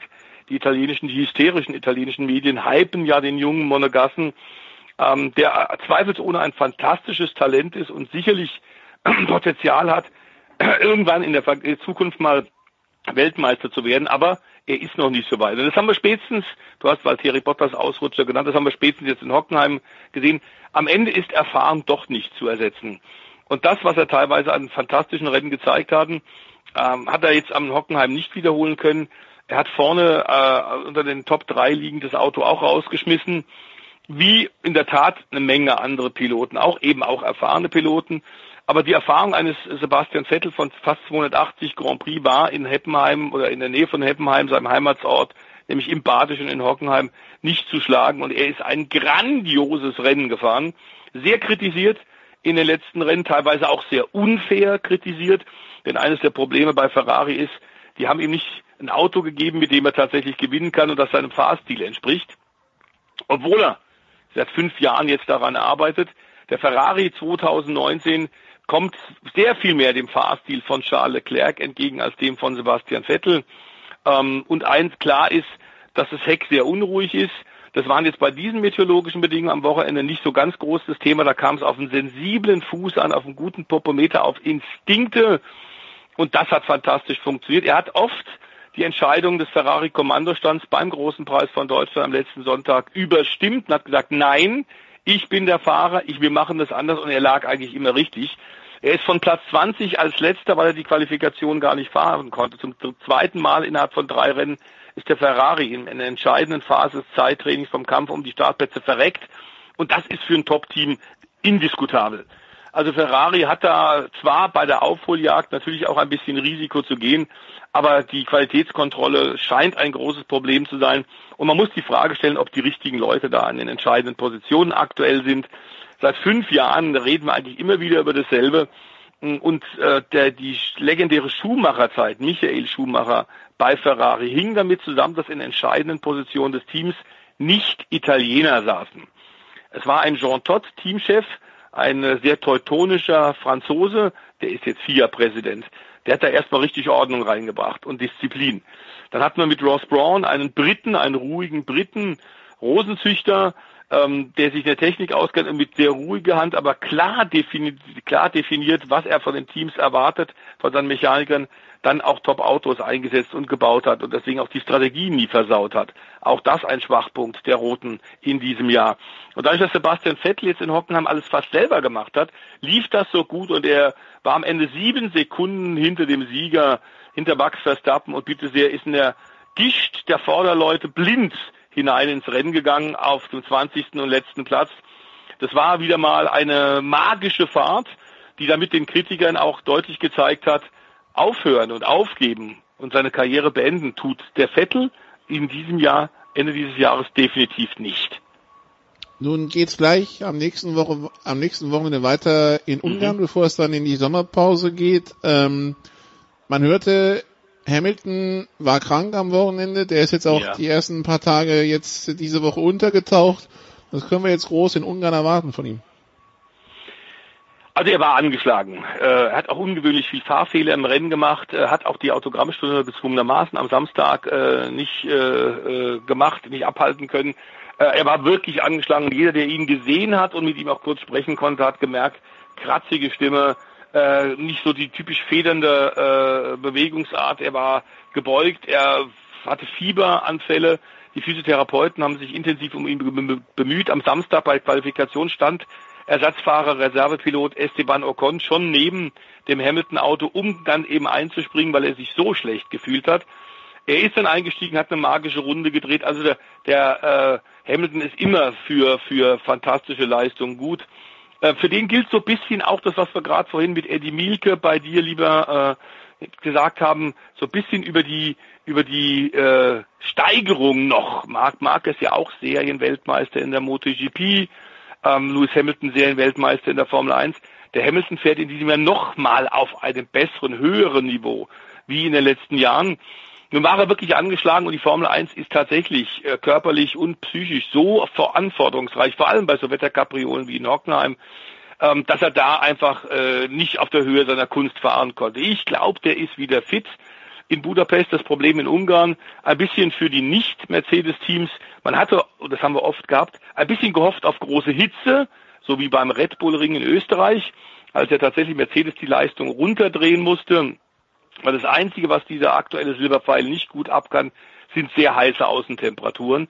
Die Wettervorhersage sagt momentan, das wird wohl nicht der Fall sein. Es wird Anfang Mitte 20 Grad Celsius sein. Damit ist man im grünen Bereich aus Sicht von Mercedes. Und damit ähm, sind die Hoffnungen von Ferrari und Red Bull schon mal gleich aufs, aufs Qualifying konzentriert. Du kannst auf dem Kurs vor den Toren von Budapest ganz schlecht überholen. Und das bedeutet, dass natürlich das Qualifying wichtiger, noch wichtiger ist als bei anderen Rennen. Wenn du da in der ersten Reihe stehst, ähm, hast du äh, schon fast das halbe Rennen gewonnen. Äh, es sieht nicht danach aus, als würde es dann während des Rennens tatsächlich Nieselschauer oder ähnliches geben. Also es bleibt berechenbar. Äh, nachdem in den letzten Jahren dort in Budapest auf dem Kurs Mercedes immer dominiert hat, ähm, glaube ich in der Tat, dass Mercedes auch wieder als Favorit zu gelten hat mit Hamilton und mit Bottas. Red Bull hat große Fortschritte gemacht und ich glaube auch diese Verstappen-Party, die wir in Hockenheim gesehen haben, äh, wo der junge Max tatsächlich nicht nur äh, 15.000 äh, Oranjes Holländer zum Ausflippen gebracht hat, sondern sein zweiter Saisonsieg, im Übrigen der zweite Sieg innerhalb von drei Grand Prix, man hat gesehen, Red Bull ist jetzt auch auf einer schnellen Runde näher dran, hat also eine Aufholjagd wirklich gestartet auf technischer Seite, die das Team mit den Honda-Motoren näher rangeführt hat. Und ich sage deswegen Honda-Motoren, weil wir uns noch erinnern, in den letzten Jahren hat McLaren als Nummer eins Team von Honda immer auf die Motoren der Japaner geschimpft und hat gesagt, das sind ja teilweise Fernando Alonso, das sind ja Formel 2 Motoren. Und schön war, dass tatsächlich es da ein, eine Retourkutsche bisschen gab von Honda in diesem Jahr nach dem Sieg gerade am Hockenheim in Richtung also des, des stolzen Spaniers. Ähm, und die haben dann tatsächlich auf äh, Twitter, äh, auf der Website Honda Racing Formel 1 äh, gepostet. Ähm, er hat das Video getan, Max Verstappen. Äh, das sind GP2-Siege 2019. Das bezieht sich natürlich auf die Formel 2 und die Aussage von Alonso, der da so geschimpft hat. 2016, äh, auch 2015, 2017 unheimlich geschimpft hat auf diese Aggregate aus Japan. Und jetzt hat aber Honda hinterher gesagt, nein, nein, das war einfach nur eine Autokorrektur, ein Autokorrekturprogramm. Es war ein Fehler. Wir wollten nicht sagen, das sind GP2-Siege, sondern das sind zwei Grand Prix-Siege. Ähm, soll klar. also ein Versehen gewesen sein, aber äh, ein Schelm, wer Böses dabei denkt. Ja, ja, schon klar. Wenn wir, letzte Frage, wenn wir auf die Tabelle schauen, nach 11 mhm. von 21 Rennen, also 10 sind's noch. Hamilton 225 Punkte, hat 41 Punkte Vorsprung auf Bottas, 63 auf Verstappen, 84 auf Vettel und 105 auf Charles Leclerc. Ähm, mhm. Leclerc haben wir ja schon quasi ausgeschlossen aus dem, aus dem Titelrennen. Wer ist der größte Konkurrent für Hamilton von den drei anderen? Ich glaube nach dem jetzigen Stand, und zwar hängt es mit der Teamleistung zusammen, äh, das ist wirklich eine Einheit. Max Verstappen hat die komplette hundertprozentige Unterstützung der Mannschaft. Pierre Gasly wird jetzt auch so langsam ein bisschen stärker. Ähm, die letzten beiden Grand Prix, da war er im Qualifying nah dran, ist jeweils in die ersten beiden Start reingefahren. Der könnte dann Max Verstappen sogar auch noch ein bisschen helfen. Nun ist auch Pierre Gasly, der Franzose, in seinem ersten Jahr bei Red Bull im A-Team auf diesen schwierigen Bedingungen, auf dem nassen Kurs rausgerutscht. Aber das sollte der ganzen Sache keinen Abbruch tun. Der ist jetzt schnell. Das Auto entspricht mehr seinen Vorstellungen. Er hat mehr Vertrauen. Also Red Bull ist für mich jetzt momentan klar die Nummer zwei wegen Speed und Zuverlässigkeit und Ferrari ist zurückgefallen auf die dritte Position. Die brauchen ein bisschen das Glück, das Glück des Tüchtigen und diese fantastische Aufholjagd von, von Vettel in Hockenheim ähm, verdeckt so ein bisschen das, das Bild und die Probleme, in denen Ferrari momentan steckt. Also von einer Wiederauferstehung ist Ferrari nach wie vor weit entfernt. Äh, Vettel und Ferrari dieses Jahr bisher ohne Sieg. Stefan, Highlight am Wochenende, was wird sein? Du, ich werde tatsächlich relativ viel im Studio arbeiten, aber mir vor allem dann auch, und das gehört dazu, nachdem ich am letzten Wochenende als Streckensprecher bei der Formel 1 tatsächlich äh, Millionen von Silben rausgehauen habe vom aus dem Adlerhaus der Sprecherkabine. Diesmal ein bisschen ruhiger angehen lassen. Ich werde nur ein paar, zwei, drei kleinere Programme kommentieren und werde vor allem mir angucken, was die Kollegen arbeiten, wie zum Beispiel Eddie Mielke, denn die MotoGP ist für mich ein Muss, vor allem die MotoGP in Brünn. Okay, gut. Dann wünschen wir dabei viel Spaß. Wir machen eine kurze Pause, dann geht's ja weiter mit Leichtathletik bei Sportrad 360. Bis gleich.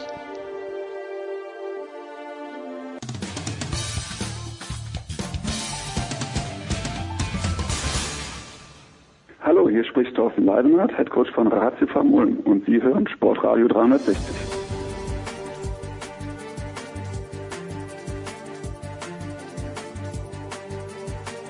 Big Show 417 hier bei Sportradio 360. Es geht weiter mit Leichtathletik. Wir hatten sie schon vor etwas über einem Jahr zu Gast. Damals bei den, mhm. als es um die Olympischen Spiele in Pyeongchang ging, war sie erstmals bei Sportradio 360. Seitdem ist viel passiert. Wir begrüßen Weitspringerin Alexandra Wester. Hallo Alexandra.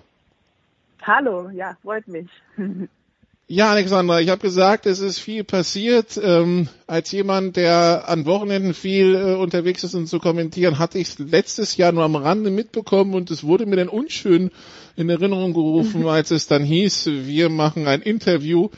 Diese Verletzung letztes Jahr beim Easter vierfacher Bänderriss hätte für mich eigentlich Warnung genug sein, genug sein müssen. Dann habe ich dieses ominöse Bild gesehen also Michael Stichler ist Größen für die, die es nicht gesehen haben. Deshalb die wichtige Frage, Alexandra, wie geht's? Also jetzt geht's mir auf jeden Fall ähm, deutlich besser als in dem Moment. Ähm, ja, das Bild ist auf jeden Fall gut rumgegangen. Das war dann online in der Presse und auch das Video. Aber das Video habe ich mir selber auch noch am selben Tag angeschaut, weil für mich ist es so durch die Ängste hindurchgehen und jetzt, ähm, jetzt bin ich wieder da.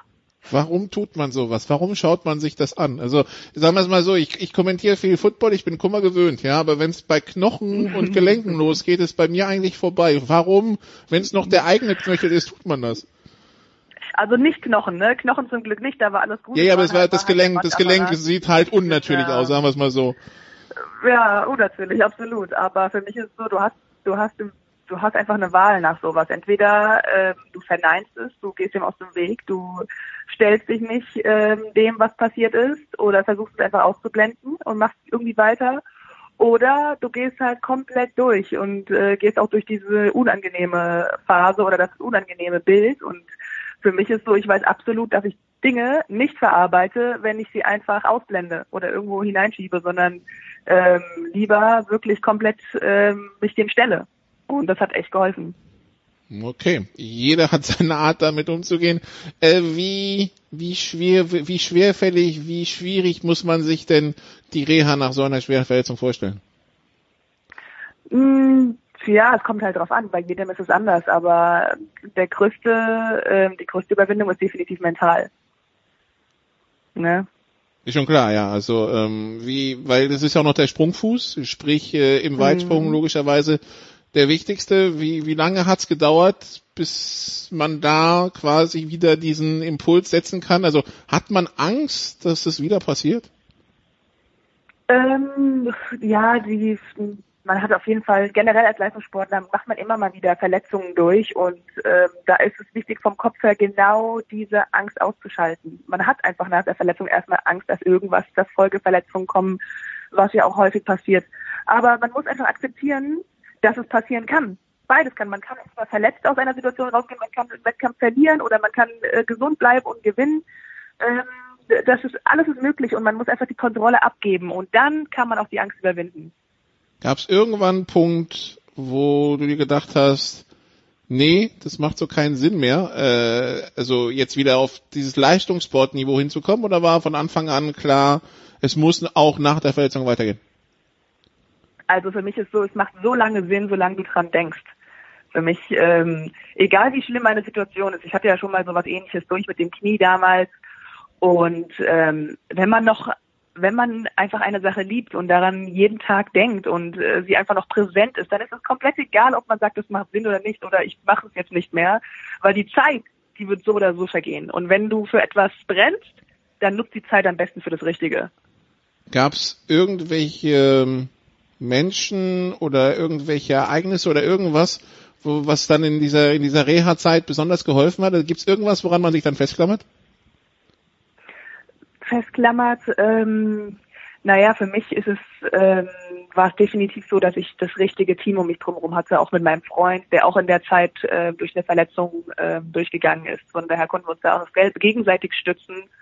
Und dann auch mit dem äh, gesamten Reha-Team, Ärzte, Physio-Team, da ist es wichtig als Athlet, vor allem als Leichtathlet, wo man dann doch irgendwo auf sich selbst gestellt ist, ähm, die richtigen Leute um sich herum zu versammeln, die einem auch positiv zusprechen und ähm, durch die man auch Mut schöpfen kann.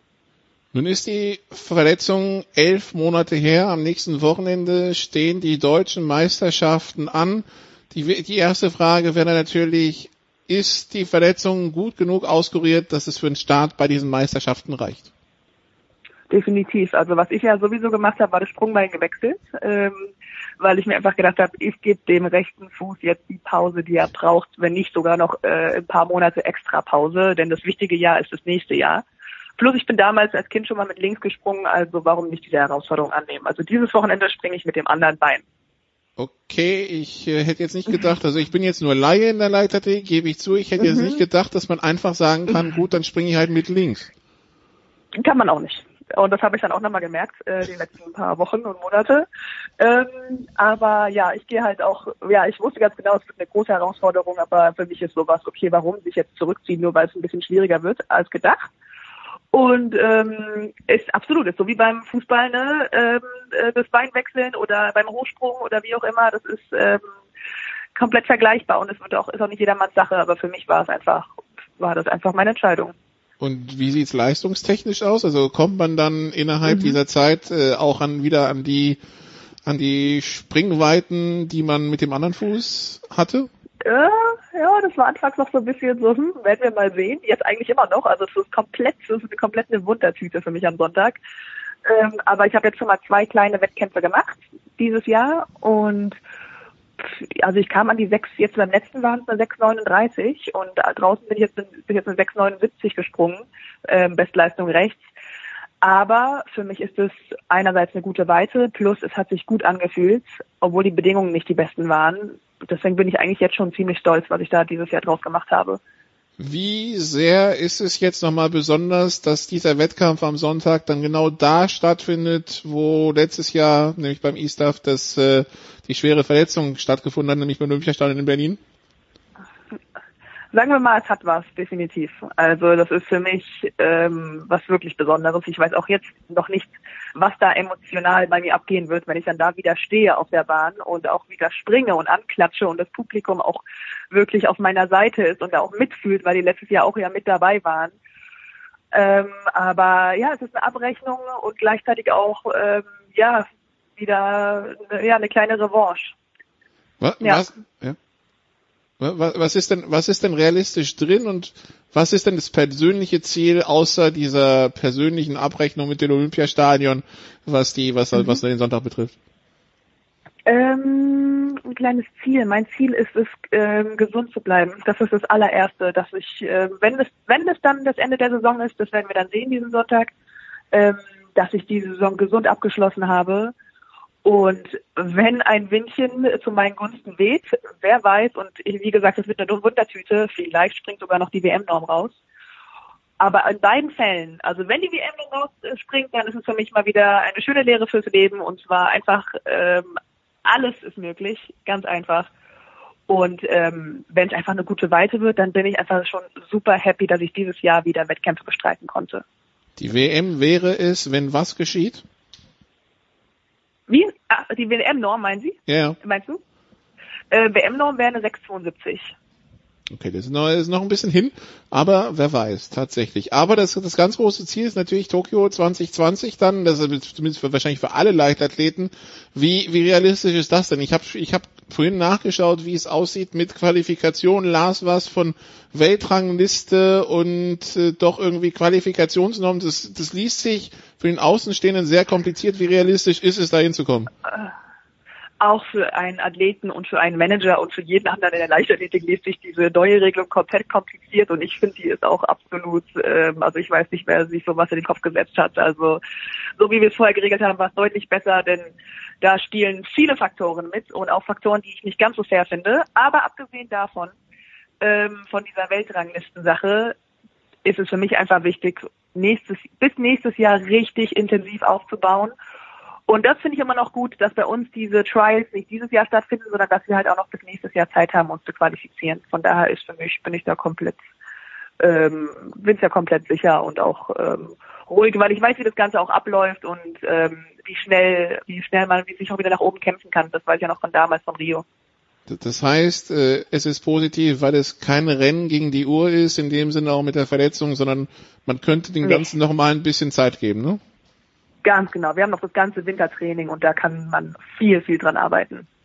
Okay. Diese deutschen Meisterschaften am Wochenende finden nicht als einzige Meisterschaften in Berlin statt, sondern es sind, glaube ich, zehn Stück. Äh, die Idee dahinter ist, äh, ja, die, den Sportarten, die vielleicht zwischen Olympia immer wieder mal aus dem Fokus geraten, ein bisschen mehr Fokus zu geben. Ähm, mhm. Wie sehen das die Athleten? Ist das eine positive Sache? Ähm, ja, also ich finde, das ist eine super Idee. Das ist, das gibt dem Ganzen echt nochmal einen ganz anderen Flair. Berlin, ist, findet alles in Berlin statt, in der Hauptstadt. Und dass da auch die verschiedenen Sportarten da zusammengerückt sind und ähm, auch ein bisschen sich die Fans und Zuschauer teilen, so gesagt, und man auch für seine eigene Sportart neue Fans, für seine eigene Sportart neue Fans begeistern kann, das finde ich ist eine super Chance. Und ähm, ja, das gibt dem Ganzen wirklich einen kleinen olympischen Flair in Deutschland. Sagen wie, wir mal so. Wie ist denn die Stimmung in der Leichtathletik nach der EM im letzten Jahr in Berlin? Das war ja eigentlich recht erfolgreich, äh, so vom Drumherum. Spürt man das mhm. als Sportler, dass es sich da, dass es sich da geändert hat? Ja, man, man spürt definitiv, dass die deutsche Leichtathletik ähm, selbstbewusster geworden ist nachdem, nach der EM im Olympiastadion in Berlin mit dem Heimpublikum und auch dass dann die blaue Bahn, weil dann erstmal war, das war ja auch ein ordentliches Tief erstmal davor, als dann erstmal das ganze Gespräch aufkam, von wegen die blaue Bahn wird abgerissen, äh, wo Usain Bolt den Weltrekord gelaufen ist äh, und auch die ganze Geschichte von 1936 mit Jesse Owens. Also das ist ja wirklich, ähm, das Ganze ist ja wirklich heilig für uns Athleten hier in Deutschland und dass danach entschieden wurde, dass die blaue Bahn im Stadion bleibt, plus den, den mit hohen Medaillenspiegel, den wir noch draufgesetzt haben. Ich denke, das hat schon einiges bewirkt in der Leichtathletik in Deutschland. Die, und äh, persönlich, also hat man das Gefühl, man also jetzt unabhängig jetzt von dem, was danach mhm. beim Eastaf passiert ist, hat man das Gefühl irgendwie, die Leute sprechen dann mehr drauf an. Also wird man jetzt im öffentlichen Leben mehr wahrgenommen als Leichtathlet oder ist man immer noch ziemlich anonym? Nicht immer. Also für mich generell äh, denke ich, ist äh, die Leichtathletik in Deutschland ist natürlich absolut ausbaufähig und kann noch eine viel bessere Plattform generieren äh, und hat es auch definitiv verdient, auch weltweit.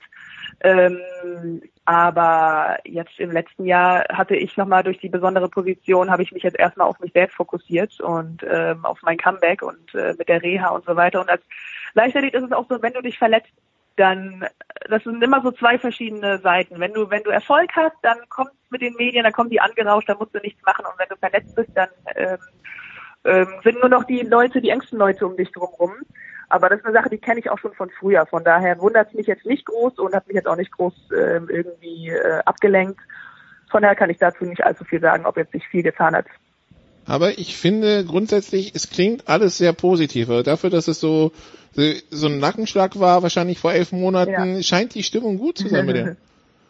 Ja, nee, also absolut. Bei mir, ich kenne das halt schon von früher, als es dann mit der Verletzung passiert war, war natürlich scheiße, ne? Und aber auch Freunde in meinem Umfeld haben auch gesagt, okay, du handelst das so krass, du machst einfach, machst einfach weiter. Und für mich war das auch selbstverständlich, weil ich weiß ganz, ich, ich weiß einfach, was kommen kann. Was habe ich da, was ich damals, als ich jünger war, noch nicht so wirklich gesehen habe und wirklich, wirklich sehr verzweifelte Phasen hatte. Ich will nicht verneinen, dass die jetzt auch da waren zwischendrin, aber noch lange nicht so wie damals, weil ich jetzt einfach ganz genau wusste, was dabei immer noch bei rausspringen kann. Also Alexandra Wester am äh, Sonntag ist der Wettkampf in Berlin, ne? wenn ich das richtig auf dem Schirm habe. genau, Sonntag. Ähm, ja, 17 Uhr. Um 17 Uhr, da sollten die, die im Berliner Raum sind, sich auf jeden Fall Karten besorgen und, und hinrennen mhm. und die, die es äh, und ansonsten äh, verfolgen. Wir drücken ganz besonders die Daumen. Ich vermute mal, das ist jetzt seit Monaten das Highlight, auf das hingearbeitet wird, oder? Ja, ja, ja, absolut. Weil wir also, traditionell hier bei Sport 360 genau. wenn die die Frage stellen, was das halt am Wochenende ist, das ergibt sich wahrscheinlich von selbst, aber das ist so quasi ähm, endlich die, die deutsche Meisterschaft, ja? Ja, für mich irgendwie schon. Also so eine Reha-Phase zieht sich halt dann doch lange, ne? Und ähm, und dann wartet man nur drauf. Plus die deutschen Meisterschaften sind ja jetzt auch noch ein bisschen später, da die WM in Doha jetzt auch nach hinten verlegt wurde. Und ich glaube, da warten, haben jetzt wirklich alle Athleten äh, wirklich schon drauf gewartet. Dann drücken wir die Daumen, dass es äh, mhm. so gut wie möglich über die Bühne geht. Natürlich für alle verletzungsfrei und dann werden wir es mit äh, Spannung mhm. am Sonntag äh, verfolgen. Danke Alexandra, das äh, war's Super. auch von mir hier in der Big Show. Ich gebe jetzt aus Malta zurück an den Producer nach äh, Kitzbühel. Da geht's dann weiter mit der Big Show. Danke Alexandra, danke liebe Zuhörer. Ich danke dir.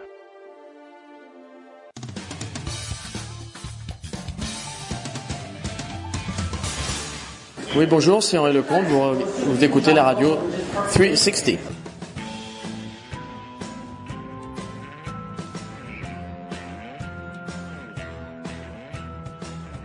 Ja, es geht weiter in der Big Show 417. Danke, Nicola. Es geht weiter mit der Schwimm-WM. Wir haben mit der fantastischen Saskia Leite von der Süddeutschen Zeitung die Schwimm-WM vorgeschaut. Dann haben wir letzte Woche, wer dabei war, nach Guangzhou geschalten mit Michael Augustin und mit Claudia Cartunio darüber gesprochen. Und jetzt ist Saskia wieder am Start. Ich freue mich sehr. Servus Saskia. Hallo. Es ist Geschichte und wenn ich mir den Medaillenspiegel anschaue, was ich grundsätzlich ungern mache, weil was sagt mir dieser Medaillenspiegel, außer dass in China, na ist egal. Aber bevor wir zum Medaillenspiegel kommen, am letzten Tag Florian Wellbrock hat die 1500 Meter gewonnen. Claudia und Michael hatten es ein kleines bisschen angekündigt. Ist jetzt alles super bei den Deutschen? Oder war auch vor dieser Goldmedaille alles super aus deiner Sicht? Ähm, ja, also wenn du jetzt mal, äh, kommt drauf an, worauf deine Frage abzielt. Also im Vergleich zu den Bilanzen, die man so in den letzten Jahren ziehen konnte, war es schon vor der Goldmedaille äh, ziemlich viel besser, sage ich jetzt mal. Mhm. Aber mit so einer WM, mit einem WM-Titel abreisen ist natürlich dann nochmal, ja, das Highlight, würde ich mal sagen. Aber wenn er jetzt, keine Ahnung, eine andere Medaille gewonnen hätte, wäre es natürlich auch jetzt kein Drama gewesen. Das hat man ja gesehen in dem Rennen, dass es da auch leicht hätte äh, ja anders ausgehen können. Jetzt, wenn ich schaue, die Amerikaner gewinnen 36 Medaillen, ist mir völlig klar, da ist das College-System und alles dahinter. Und in Deutschland, wir hatten es ja, glaube ich, durchgesprochen, es waren nicht mal zehn Schwimmer, die eigentlich zur Schwimm-WM gefahren sind. Oder sehe ich da was falsch? Ich meine, es waren nicht mal zehn Schwimmer. Wie meinst du zehn Schwimmer? Also insgesamt ist Deutschland mit weniger als zehn Schwimmern nach Guangzhou gefahren. Oder sind sie insgesamt auf zehn gekommen? Ich weiß es gar nicht. Also ähm, ich müsste jetzt auch jetzt nochmal noch mal meine Statistiken gucken, aber sie hatten glaube ich zehn Finalteilnahmen und äh, sind ein, also es waren einige Einzelstarts dabei. Okay, also hat man, gut, dann, dann nehme ich alles zurück. Aber früher mal, als ich mich begonnen habe für Schwimmen zu interessieren, Saskia, da warst du noch lange nicht geboren. Pass mal auf. 1984 Los Angeles, mein erster Lieblingsschwimmer war ein Deutscher. Du kommst nicht drauf, wer es war. Na, vielleicht doch. Michael Groß. Ja, shit, natürlich war es Michael Groß. Der Albatros. Äh, und da hatte ich den Eindruck, in jedem Lauf ein Deutscher, eine Deutsche dabei. Und dann sehe ich aber, wie die Ungarn, die eigentlich weniger Medaillen gewonnen haben als Deutschland, aber es waren halt fünf goldene. Äh, Gibt es irgendeine Theorie, warum die Ungarn Goldschwimmer rausbringen? Die Deutschen jetzt ja mittlerweile auch, aber warum sind die Ungarn doch um dieses kleine Eizerl, zumindest in der Wahrnehmung eines sehr, sehr peripheren Beobachters wie mir, den Deutschen vielleicht einen kleinen Schritt voraus. Oder ist das vielleicht gar nicht so? Ich glaube, da kann jetzt, könnte jetzt der, der Mann vor Ort sozusagen äh, mehr drüber erzählen. Ich kann, hab, hätte jetzt eine Theorie parat. Ich weiß jetzt auch ja, nicht, komm, ob raus viele, damit, komm, wir machen nur die Theorien hier. Wird eh nicht überprüft. Ich weiß jetzt nicht, auf wie viele Menschen sich diese Medaillen verteilen, aber es ist ja so, dass du mit Katinka schon natürlich ähm, ja über Jahre hinweg schon eine Frau äh, hast, die ganz viele Medaillen gewinnt und sowas natürlich auch in einem äh, Schwimmverband einfach äh, ja Kräfte freisetzt oder auch bei bei Nachwuchs natürlich ähm, Motivationen freisetzt und ähm, das positiv beeinflussen kann. Und soweit ich weiß, hat sie ja früher auch in, in den USA trainiert macht es jetzt glaube ich seit zwei, ein paar Jahren nicht mehr. Also es kann auch einfach sein, dass da individuelle ähm, ja Trainingsaufenthalte außerhalb von Ungarn ähm, eine Rolle spielen ähm, und dass die mit zum System gehören, ja. Und wenn du dann auch in so ein US-System ja dann im, im Prinzip integriert bist, dann ähm, hast du da vielleicht auch schon eine Erklärung. Aber da müsste ich mir jetzt die einzelnen Leute nochmal genauer angucken. Naja, das ist, äh, machen wir vielleicht dann gemeinsam noch ein kleines bisschen. Äh, einen, den sich auch der Claudio auch für die Süddeutsche angeguckt hat, war Caleb Dressel. Ich würde nicht erkennen, wenn er in den David Alaba Studios sitzt. Also ich überlege gerade, welchen Schwimmer, Michael Phelps ja, Ian Thorpe würde ich auch noch erkennen, Britta Steffen und ich glaube, dann wird's bei mir schon sehr, sehr dünn. Ähm, aber Caleb Dressel, du hast ihn ja auch, glaube ich, erlebt bei großen Wettkämpfen. Ist das jetzt ein Typ, der kein Charisma mitbringt? Weil irgendwie dünkte mich, wenn ich die Artikel von Claudio so gelesen habe, der gewinnt zwar immer, aber niemand interessiert so richtig. Ja, ich glaube, es ist, ich, der war jetzt natürlich immer diese Geschichte mit diesem Handtuch, das er dann, oder diesem Tuch, das er immer mit äh, irgendwie dabei hatte, was er irgendwie, ja, auch bei der Siegerehrung um seine Medaille gebunden hat und so weiter. Das ist natürlich jetzt die Geschichte, mit der man ihn verbindet, weil das irgendwie ihn an seine Grundschullehrerin erinnert hat, die irgendwann mal gestorben ist und ihn zum äh, Schwimmen gebracht hat. Aber ansonsten, was weiß man über Caleb Dressel? Ich weiß nicht, vielleicht hat man sich in den letzten Jahren auch einfach sehr viel mit anderen Personen beschäftigt. müssen, müssen Ähm, vielleicht, ja. Ja. Da waren tatsächlich andere auch einfach, äh, ja, eher die Lautsprecher, wenn ich jetzt an so einen Adam Peaty denke oder so. Ähm, ja. Wie, ähm, wie schlimm findest du es denn? Weil Claudio hat ja, glaube ich, auch in seiner Überschrift geschrieben, dass es gerade in Australien diesen einen Doping-Verdachtsfall oder vielleicht ist es sogar schon ein bestätigter Dopingfall gegeben hat. Und gerade die Australier waren ja die größten Kritiker des äh, chinesischen Wunderschwimmers. Ist das, hast du da eine Theorie dazu? Ich habe eine, die ich dir gleich aufs Auge drücken werde, aber äh, zuerst findest du das auch bezeichnend? Findest du es schlimm? Findest du es ein Zufall? Wie bewertest du die ganze Geschichte um die Schwimmerin, die gar nicht dann Mhm. ähm, zur WM gefahren ist? Und äh, das Lässige ist ja, ich glaube, die australische Teamführung, wenn ich es richtig verstanden habe, haben ihren Schwimmern ja gar nicht gesagt, warum die gute Frau nicht mitgefahren Mhm. ist. Also ich, ehrlich gesagt habe ich jetzt gar nicht gar nicht so richtig verstanden, warum man die beiden Fälle immer miteinander in Verbindung bringt. Also ein Mac Horton kann ja einen Sun Yang kritisieren, ja, und hat im Endeffekt überhaupt nichts mit dieser anderen australischen Schwimmerin zu tun, die auch gedopt hat. Und also das macht ja auch die Fälle von Sun Yang, ehrlich gesagt, ja. Also es ändert ja überhaupt nichts an dem Kritiker und an dem, was er kritisiert. Also, weiß ich nicht, was deine Theorie dazu ist. Ja, meine Theorie ist, äh, knüpft ein bisschen an deine an. Äh, Ich glaube, dass es halt doch am Ende des Tages ein Individualsport ist, Ja. wo, wo viele Leute, und wenn wir uns das anschauen, was bei der nordischen Ski-WM stattgefunden hat, ich bin ja gerade in Österreich und erst heute sagt mir ein Kollege von der APA auf die Frage, was er denn sonst noch für Sportarten macht, na, er macht äh, auch Ski Nordisch, war heuer bei der WM.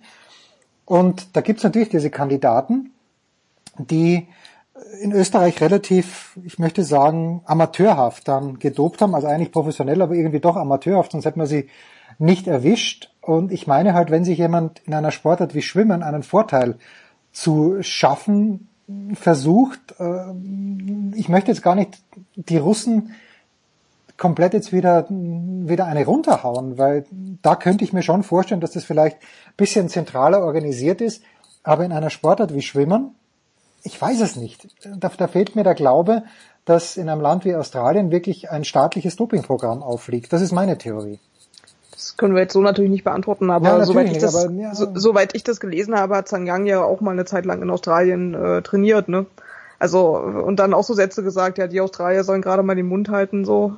Ja. Von wegen, er, er wüsste ja, dass da mehr irgendwie äh, da im Magen liegt.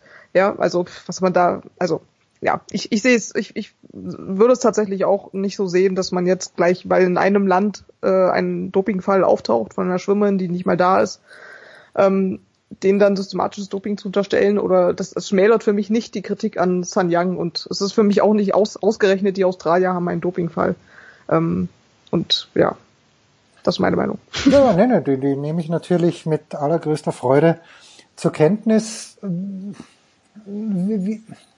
Ich habe ein bisschen Problem gehabt in diesen Tagen. Erstens mal mit den Zeiten. Äh, ich, ich wusste ungefähr, wann die Finals sind. Aber ich finde, dass ihr seid eurer Verantwortung absolut gerecht geworden, natürlich die Süddeutsche Zeitung, mit Mann vor Ort, die ARD auch, äh, manche andere Zeitungen auch. Aber hattest du den Eindruck, dass das in irgendeiner Art und Weise Gesprächsthema war in Deutschland, diese Schwimm-WM? Das ist ja auch wieder ein sehr subjektiver Eindruck, ne? Also ich mir. finde, es kann, es, es kann, glaube ich, kein Gesprächsthema sein, wenn es nicht im Fernsehen kommt. Ich, ich weigere mich immer so ein bisschen gegen gegen dieses äh, ja es wird, kommt ja nur im Livestream weil irgendwie ist der Livestream ja auch äh, so ein bisschen mehr die Zukunft ne alle gucken auf Netflix und streamen ihre Sachen und so also es ist nicht so dass es gar nicht stattgefunden hätte aber ja, auch auf Freiwasserschwimmen und sowas. Da werden zwar mal Medaillen gewonnen, aber äh, ehrlich gesagt, wie viel der Deutsche mit Freiwasserschwimmen anfangen kann und äh, sich ein Bild machen kann, wie das überhaupt aussieht. ähm, ich habe ja. ich hab Thomas Lurz vor Augen. Wenn du Freiwasserschwimmen sagst, dann ist, ist der Lurz derjenige. Ja, den, aber den irgendwie ist es ja immer so die die B-Schwimmsportart hatte ich. Also weiß ich nicht. In meiner, wenn wir darüber reden, worüber wird gesprochen, dann ist der A-Schwimmer nicht Thomas Lurz wahrscheinlich.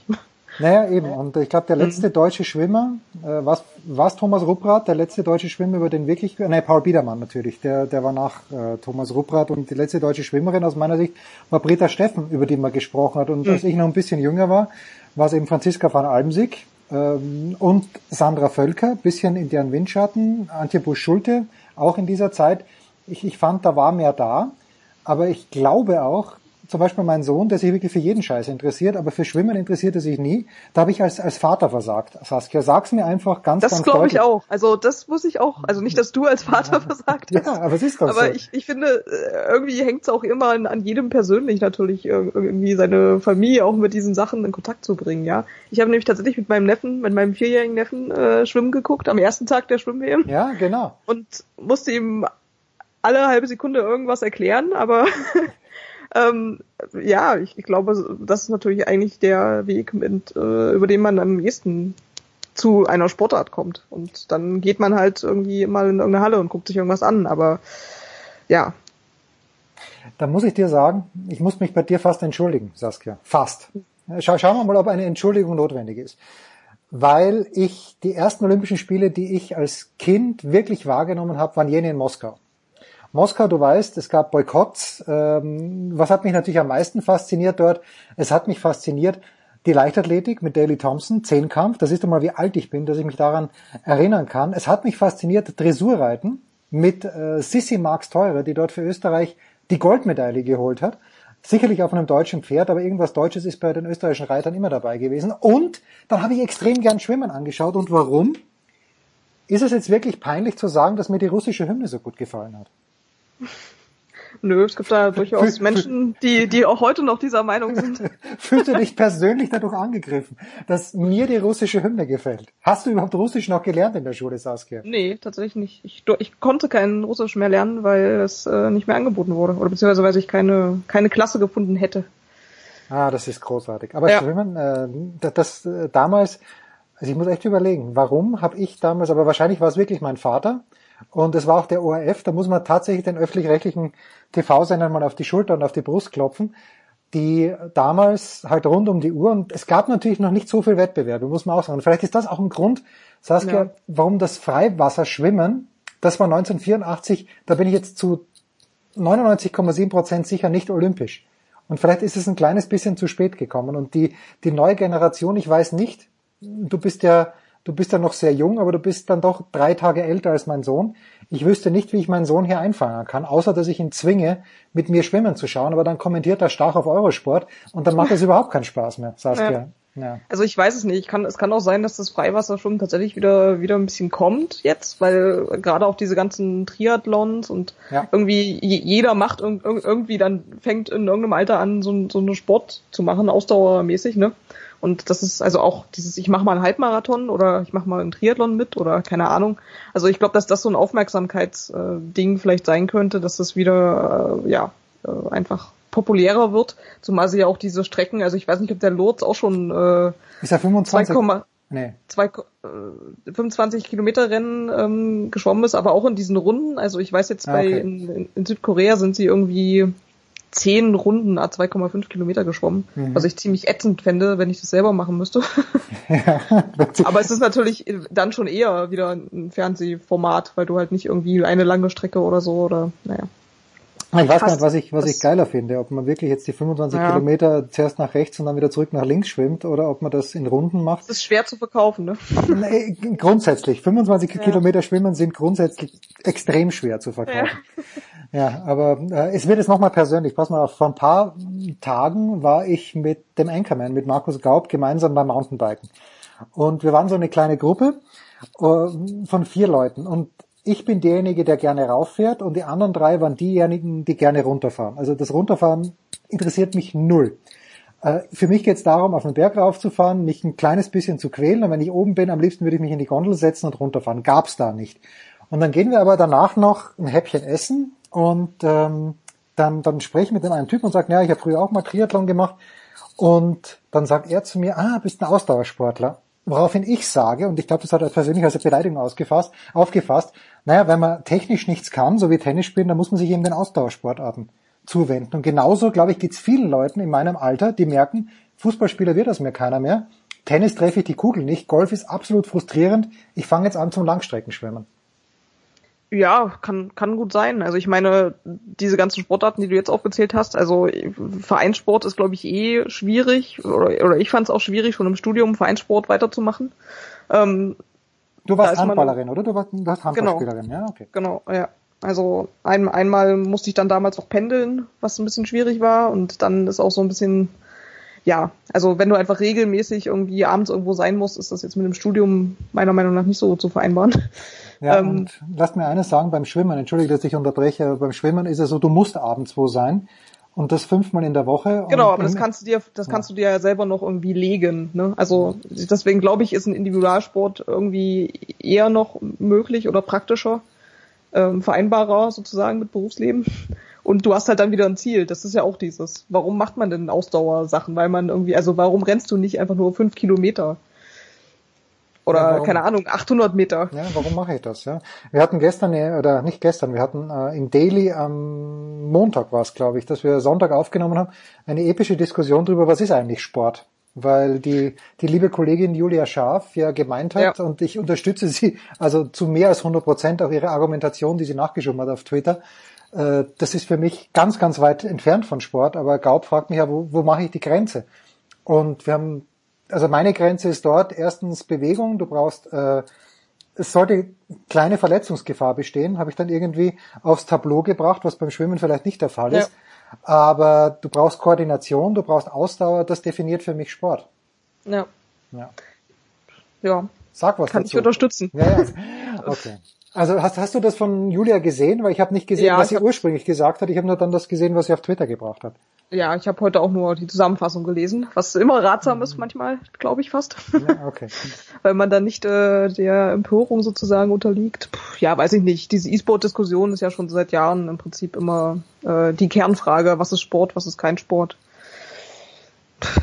Ich, keine Ahnung, ich kann jetzt meine Meinung dazu sagen, aber ähm, Es wird, es wird die Meinung der anderen wahrscheinlich nicht wesentlich beeinflussen. Ich krieg hier auch immer Prügel, wenn ich sage, Darts ist kein Sport. Für mich ist das eine Geschicklichkeitsübung.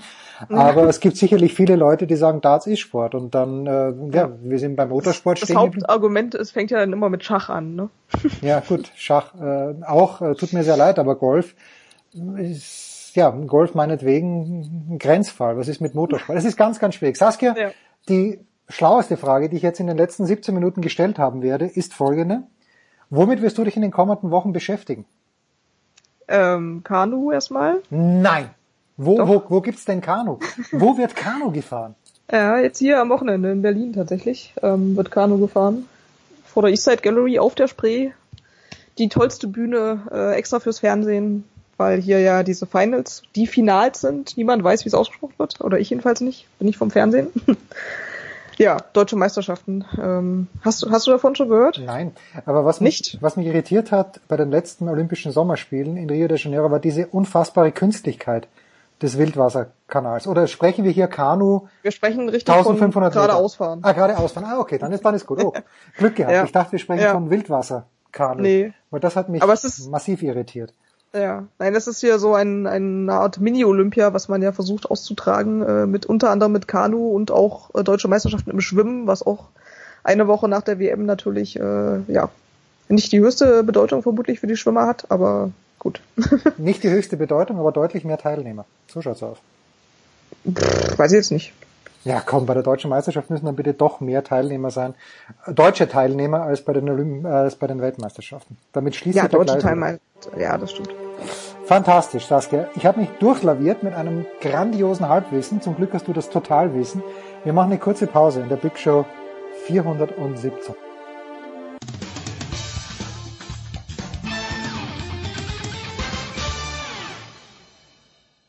hallo, hier spricht Stefan Kunz vom 1. FC Kaiserslautern und Sie hören Sportradio 360.de.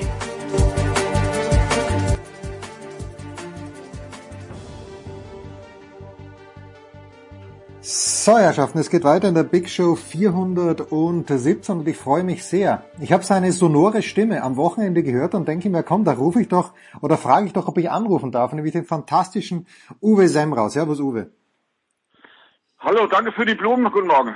Ja, guten Morgen. Uwe, wir sprechen natürlich über die U21 Weltmeisterschaft im Handball. Wir stehen ja noch oder ein kleines bisschen, ich habe heuer erstaunlich viel bei der U21 EM der Fußballspieler gesehen und jetzt doch auch ein bisschen was bei der Handball U21 WM. Mich dünkt, dass die Fußballspieler näher an Erwachsenenbetrieb dran sind als die Handballspieler. Ist das ein richtiger oder falscher Eindruck? Ähm, wenn man es so sieht, dass das Kriterium ein Stammplatz in, in einer Erstligamannschaft ist, könnte dieser Eindruck stimmen, ja.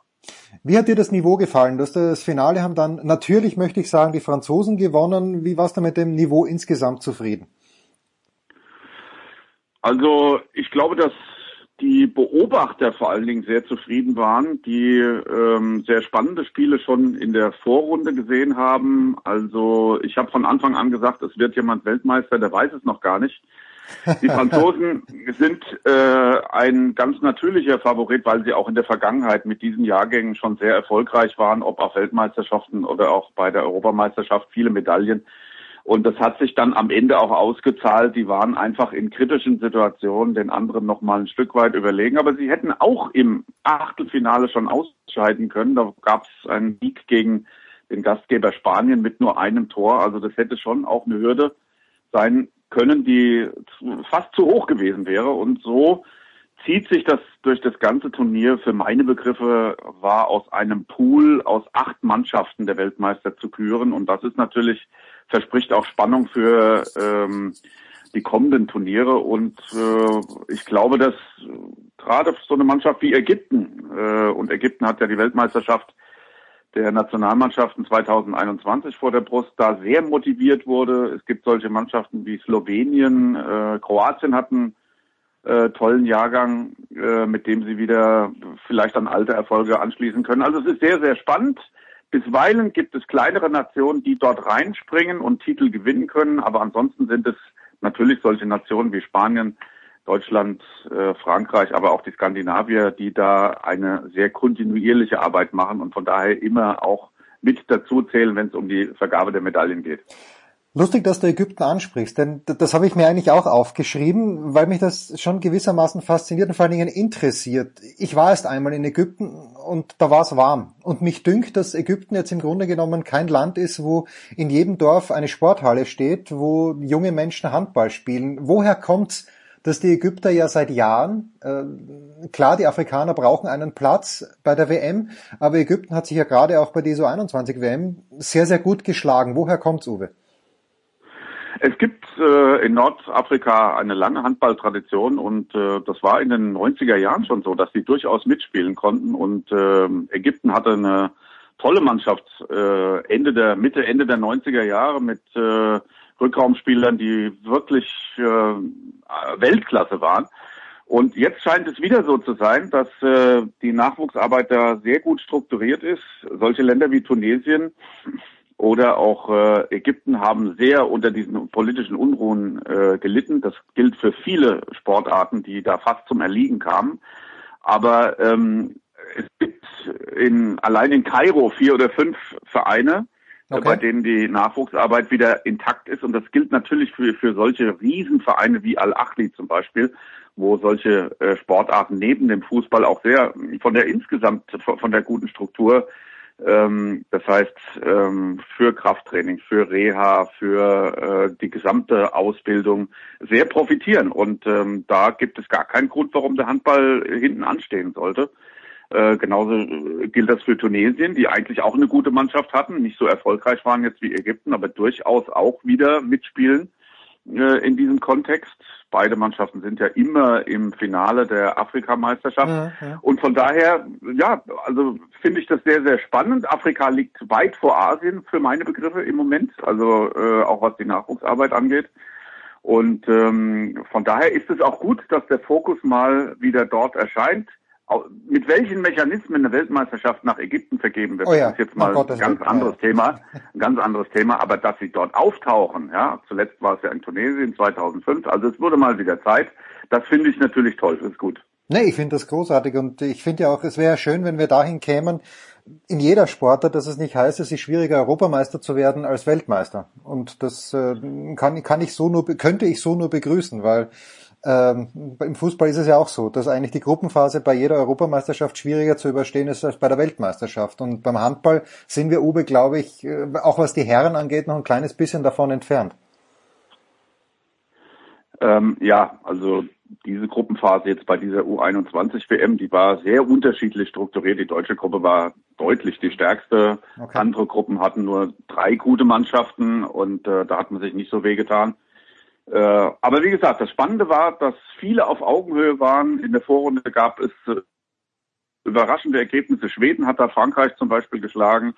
Ähm, Frankreich hat auch gegen Ägypten verloren in der Vorrunde und kam dann wieder ähm, im Halbfinale auf diese Mannschaft und hat sie dann halt auch besiegt.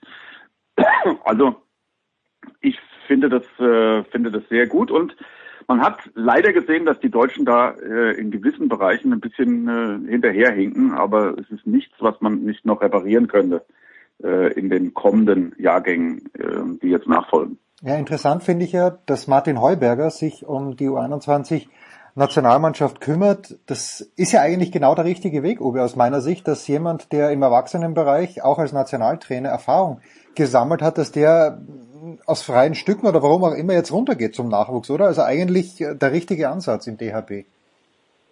Ja, also der ehemalige Sportdirektor Sommerfeld hat ja gesagt, wer geht in Schutterwald durch die Nacht und klimpert. Ähm, es kann nur Martin Heuberger sein, der in seiner, in seiner Karriere vorher als äh, Junioren- und U21-Trainer, die er zweifellos vorher hatte, äh, Nationaltrainer wurde, so viele Medaillen gewonnen. Ähm, aber das sind Erfolge aus der Vergangenheit und er wird jetzt zur U19 nach Mazedonien fahren und wird sich seine nächsten Spieler anschauen, denn er übernimmt ja jetzt die, die nächsten Jahrgänge. Und äh, da darf man sehr gespannt sein, äh, was da passiert. Aber diese Erfahrungen aus dem Profibereich, diese Erfahrungen mit der A-Nationalmannschaft, die sind natürlich äh, Gold wert, auch für die jüngeren Spieler. Und ähm, ich denke, dass da auch so ein bisschen ein ähm, Prozess der Hinterfragung eingesetzt hat nach diesem Turnier der deutschen Mannschaft. Und äh, das wird sich vielleicht jetzt nicht auf die nächsten äh, U19 oder U21 Jahrgänge auswirken, sondern vielleicht mehr so die Jüngeren betreffen, dass man wieder mehr die Individualität, das kreative Moment im Handball ähm, etwas betont, dass auch wieder mehr Seiteneinsteiger möglich sein sollten, ähm, dass ist vielleicht ein bisschen verloren gegangen. Also man musste auf jeden Fall immer auf die anderen Nationen schauen und äh, ganz genau gucken, wie die Entwicklungen laufen. Und äh, das deutsche System war da vielleicht ein Tick zu statisch in der letzten Zeit. Ich freue mich, dass wir wirklich, dass, dass du mir das ein bisschen nahegelegt hast, weil ich lese dann natürlich neunter Platz für Deutschland und denke mir um Gottes Willen, aber wenn du mir sagst, dass die Franzosen allein in der Vorrunde zwei Matches verloren haben, die Deutschen haben ja dann die Spanier geschlagen, wenn ich es richtig gesehen habe, im sieben Meter werfen. Also so weit weg ist die deutsche Mannschaft dann doch nicht, Uwe, oder? Nein, überhaupt nicht. Also sie hätten genauso gutes Halbfinale äh, erreichen können. Also das wäre auch sehr realistisch äh, gewesen. Von daher ist man jetzt beim DHB auch nicht äh, so betrübt. Klar, ähm, solche Platzierungen haben immer Signalwirkung nach außen und da muss der DHB liefern mit seinem äh, Riesenverband. Ähm, keine Frage, aber wenn es da jetzt mal einen Aussetzer gab, pah, das ist in der Entwicklung auch durchaus mal drin und äh, intern kann man das natürlich erklären. Es gab ein paar Problembereiche, der rechte Rückraum war jetzt nicht so toll besetzt, aber ähm, die, man kann sich die Spieler nicht backen. Also hinter ja. dem ersten Linkshänder waren die nächsten drei einfach verletzt und dann musste man das eben mit einem Rechtshänder lösen. Ja, so what? Also das, das kann mal passieren und äh, beim nächsten Turnier ist man da vielleicht wieder ähm, ganz anders sortiert und hat eine Fülle von Spielern, die da in Frage kommen. Ich sage immer, man muss oben in den Trichter ganz viele reintun, damit unten die richtigen rauskommen. Äh, aus der äh, Verknappung. Und ähm, ich glaube, dass die U19, so wie sie sich jetzt äh, strukturiert hat und nach Mazedonien fährt, äh, auf einem guten Weg ist und durchaus auch äh, den Titel gewinnen kann. Niemand liebt Alfred Gislason mehr als ich. Na gut, vielleicht Annette Sattler und vielleicht Markus Götz. Vielleicht lieben die beiden Markus Gislason mehr als ich mal, ah, was, was rede ich denn? Alfred Gislason. Äh, nur mir dünkt, mich dünkt, Uwe, er ist ein bisschen zu oft verabschiedet worden. Wieder tränenreich vergangene Woche. Äh, was äh, war, war das für dich auch ein kleines bisschen too much? Weil ich, ich habe mir gedacht, dass er eigentlich Ende der vergangenen Bundesliga-Saison schon in den Ruhestand geschickt wurde, damit er mit seinem Trecker irgendwo auf seiner Farm herumfahren kann. Äh, jetzt hat er aber letzte Woche wieder einen großen Abschied bekommen. War das alles in Ordnung aus deiner Sicht? Oder hätte Alfred vielleicht sogar noch mehr verdient? Ähm, ich fand das alles in Ordnung. Also man muss ja dann auch die Leute, die äh, in seinem Umfeld äh, sich darum kümmern, einfach mal machen lassen. Und ob der Alfred das jetzt so bombastisch und so anhaltend selbst geplant hätte, das glaube ich nicht. Aber er wird da natürlich auch auf ein Schild gehoben und dann, ja, nimmt er das gerne mit. Und äh, dann war es das halt auch. Also ich fand es nicht zu viel, ich fand es angemessen. Er ist äh, ähm, einer der erfolgreichsten Trainer der Welt und hatte ähm, so viel Gutes auch für die Bundesliga und viele, viele Spieler, die er unter seinen Fittichen hatte, getan. Also da kann man ihm schon mal mit, mit sehr viel Goldüberzug ähm, in die Gartenarbeit und die Feldarbeit entlassen. Tja, äh, und äh, ich habe mit Götze ja auch schon, ich glaube, nach dem letzten Spieltag drüber gesprochen. Äh, irgendwie glauben wir beide, dass das Alfred sehr, sehr schnell langweilig werden wird, Uwe, und dass wir ihn sehr, sehr bald vielleicht irgendwo in irgendeiner Funktion wiedersehen werden. Wie, wie schätzt du das ein? Das kann ich mir jetzt erstmal nicht äh, vorstellen. Okay. Also, die Großfamilie Gislason ähm, weist ja auch schon einige Enkel auf. Also vielleicht äh, wird er sich in dem Bereich einfach ein bisschen mehr äh, um die Familie kümmern. Und er hat sonst viele Hobbys, also die er echt vern hat vernachlässigen lassen. Er ist ein großer Weinkenner. Vielleicht fährt er einfach mal über die Iberische Halbinsel und äh, schaut nach neuen Weingütern und dann wird er sein seinen Hof da echt auf Vordermann bringen. Also bevor der wieder einsteigt, da muss, glaube ich, erst eine gewisse Zeit vergehen. Ich könnte mir vorstellen, dass er sich äh, partiell äh, um den isländischen Handball wieder okay. ein bisschen kümmert. Das, das kann ich mir gut vorstellen. Aber in der übergeordneten Funktion, die nicht bedeutet, dass er alle zwei Wochen in irgendeiner äh, Funktion auftauchen muss, sondern dass er da als äh, Ratgeber fungiert und ähm, äh, auf jeden Fall nicht mehr in der Handballhalle äh, jede Woche steht. Das kann ich mir nicht vorstellen. Da ist er durch mit. Tja, irgendwann ist mal Schluss. Ähm, letzte Frage. Uwe, es ist ja noch ein bisschen Zeit bis zum Beginn der neuerdings Liqui-Moli Handball-Bundesliga in Deutschland. Philipp Biecher, wie wird dieser Übergang aus deiner Sicht verlaufen? Komplett nahtlos? Vielleicht sogar ein neuer Ansporn durch einen neuen Coach, der im vergangenen Jahr ja schon dabei war beim THW Kiel? Ja, also äh, letztes Jahr wurde äh, ja schon gesagt, dass der THW durchaus in der Lage ist, äh, Flensburg die Meisterschaft äh, abzuluxen. Und am Ende war es ja dann auch wirklich knapp und äh, sie haben ein bisschen gebraucht, bis sie sich aufeinander eingestellt haben. Und ich glaube, dieser Prozess, der ist äh, weiter fortgeschritten. Von daher ist der THW äh, mein Top-Favorit auf die Meisterschaft ganz klar für das nächste Jahr. Diese ganzen jungen Leute, die sie dort herangezogen haben, die sind ein Jahr älter, ein Jahr erfahrener und äh, sind absolut erfolgshungrig und äh, das ist Philipp Piecher auch. Also äh, sagen wir mal vom ähm, Streben nach Perfektion steht er ja äh, Alfred Giesler soll in nichts nach und ich glaube schon, dass er ein äh, super Trainer äh, werden kann. Und man muss insgesamt dieses Team sehen mit Viktor äh, Silagi und äh, den Co-Trainern. Und ich glaube, der THW ist da super aufgestellt für die Zukunft. Viele Spieler haben dann noch ein großes Potenzial und Luft nach oben und können noch äh, stärker entwickelt werden. Und dann hat man ja diesen äh, norwegischen äh, Genius, der noch dazukommt mit Sander Sargosen. Also ich glaube, dass der THW in Zukunft auf jeden Fall auch auf der europäischen Bühne da wieder mitmischen kann und auch in einem mal wieder den Titel gewinnt. Also wenn eine Mannschaft dazu in der Lage ist, dann wird es der THW sein. Vielleicht nicht in diesem Jahr, aber in zwei Jahren, äh, denke ich, werden die mit PSG und Barcelona äh, und Westbrem äh, um die europäische Krone fighten, bin ich mir ganz sicher. Und jetzt die wirklich abschließende Frage, Uwe. Es ist eine ganz gefährliche Frage, aber von dir kann ich über Tennis noch was lernen, Uwe, wirklich. Das meine ich so. Äh, du, du schaust dir alles an, auch die tschechische Bundesliga. Wie ist deine Einschätzung? What do you make mit diesem ganzen Zverev, Lendl, Zverev Senior Mess? Also ich weiß nicht, wie es gekommen ist, denn ähm, die Voraussetzungen bei Ivan Lendl waren ja klar, dass er sich auch äh, um seine Kinder kümmern wird und nicht bei jedem Turnier würde dabei sein können. Das hat sich ja, das ist in so einer äh, Zusammenarbeit mit ihm vorher klar. Von daher kann das für mich kein Grund gewesen sein, dass das am Ende schiefgegangen ist. Äh, denn bei den Spielern, die er vorher betreut hat, war es ja auch so, dass er nicht permanent ja. dabei sein konnte. Und äh, ich glaube, dass das, das ganze, der ganze Zverev-Kosmos ähm, so viele Schattierungen äh, aufweist und äh, äh, möglicherweise dieser Streit mit dem Ex-Manager da so reingestrahlt hat, dass auch die Beziehung zu Ivan Lendl tangiert wurde. Und ähm, man muss sich auch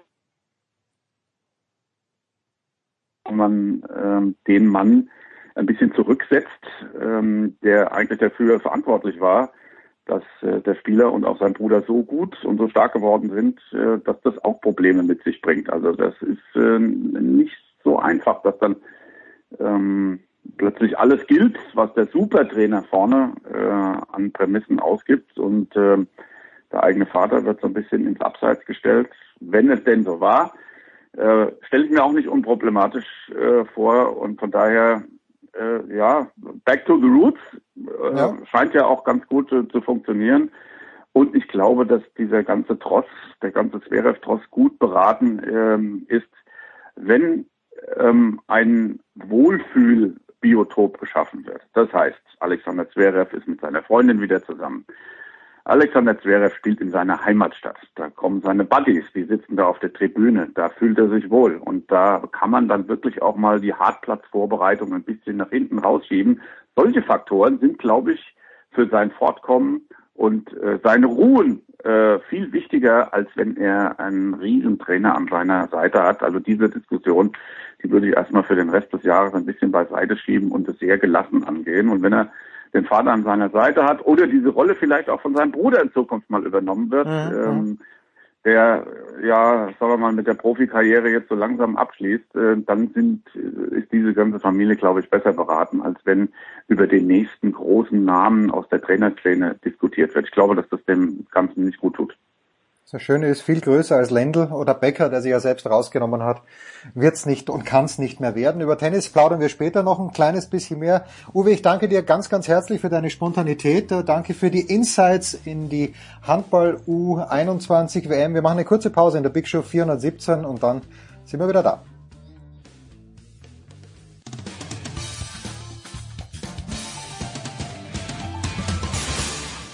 Hi, hier ist Markus Kuhn von den New York Giants und ihr hört Sportradio 360.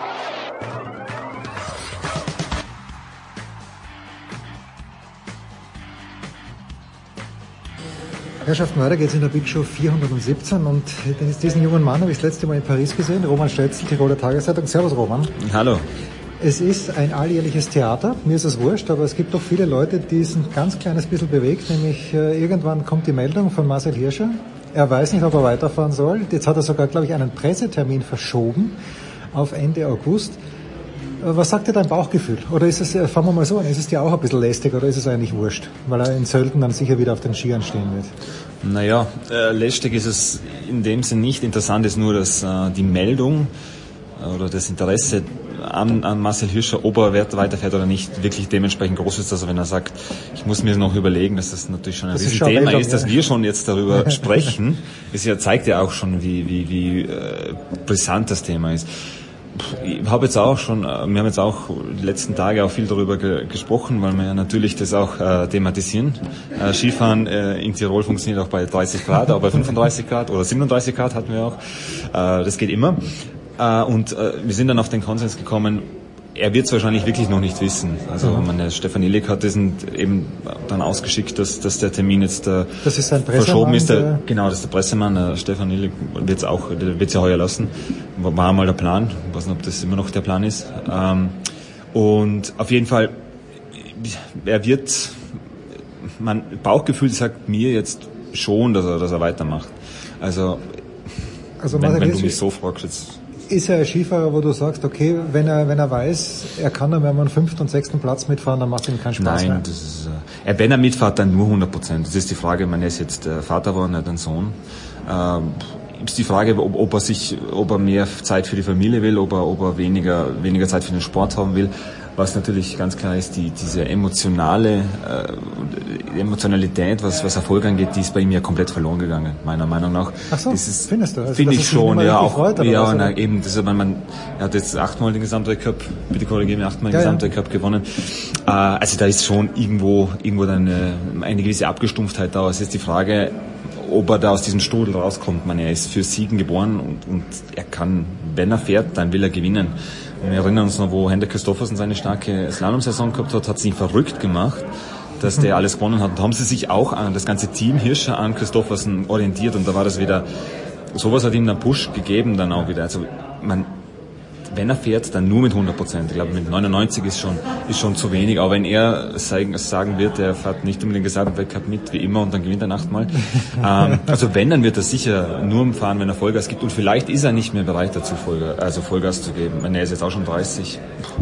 Wenn du das jetzt so sagst, dass er nicht mehr so emotional reagiert, mein Eindruck vom Hirscher, der ist Juniorenweltmeister geworden und ich glaube vom ersten Tag an, wo der im Weltcup war, haben viele Leute, wenn nicht sogar alle Leute gesagt, das wird einmal ein, ein unglaublich guter Skifahrer. Mein Eindruck ist wirklich, dass der vom ersten Tag an eigentlich Druck gehabt hat, oder? Wie er in den Weltcup gekommen ist. Sicher, sicher. Und er war ja, er war ja genau in der Zeit, wo er war, war ja dieser langsam dieser Generationenwechsel hat sich dann angekündigt und meine, Manfred Pranger und, und, und Benny Reichmann, die haben sind natürlich dann schon eine Zeit lang gefahren, aber da war dann schon absehbar, dass es, dass, dass dann, dass dann noch dann eine, äh, eine Lehre kommt, die jetzt im Falle wieder vorhanden ist, wenn der Marcel Hirscher, wenn wir jedes Jahr oh, darüber ja. reden, dass, dass der dann weg ist, dahinter ist de facto im Gesamtweltcup niemand. Man, wir können jetzt natürlich sagen, kommt schon wieder was, aber die, die, die großen Alexis Binteron und, und, und eben Christoffersen, die was vorne mitspielen, da ist kein Österreicher jetzt dabei. Mhm. Wir haben im, im Technikbereich Connen, der so konstant stark ist. Wir haben Leute, die sehr, sehr stark sind, aber noch nicht die Konstanz haben. Ja, einen halben und an, an Speedfahrer, ja.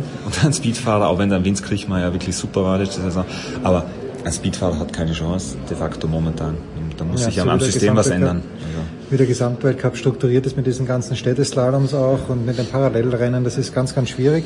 Ähm, beim, warst du in Andorra dabei? Ja, beim na, Saisonfinale, aber wenn man da gesehen hat, äh, wenn die Spannung fehlt, bei, die Weltspitze ist schon so eng, mein Eindruck, wenn die Spannung fehlt bei jemandem wie Hirscher, dann wird es ja wirklich nur der siebte Platz. Eben, genau, und da war es dann komplett weg schon. Also da hat er natürlich, man hat, also er selber sagt es einmal, ist, ist, ist auch witzig zu sehen. Ich glaube, er ist 15. oder sowas waren oder hat es 30 Punkte. Schlimm, ja. War wirklich, aber da sieht man mal, wenn es weg, wenn wirklich dieses, diese, diese Spannung weg ist, dann ist äh, man, dann, dann ist er ja nicht, nicht mehr da. Und das hat ihm auch selber, damals ich mich erinnere, damals hat er ja gesagt, äh, das hat ihm jetzt ganz neues, ein neues Gefühl gezeigt oder was vielleicht geht er, ich meine, er geht mit dem Gefühl ja mehr oder weniger dann, dann äh, nach Hause und in den Sommer. Vielleicht, vielleicht erkennen, vielleicht sieht er sich jetzt da vor sich selber ganz neu.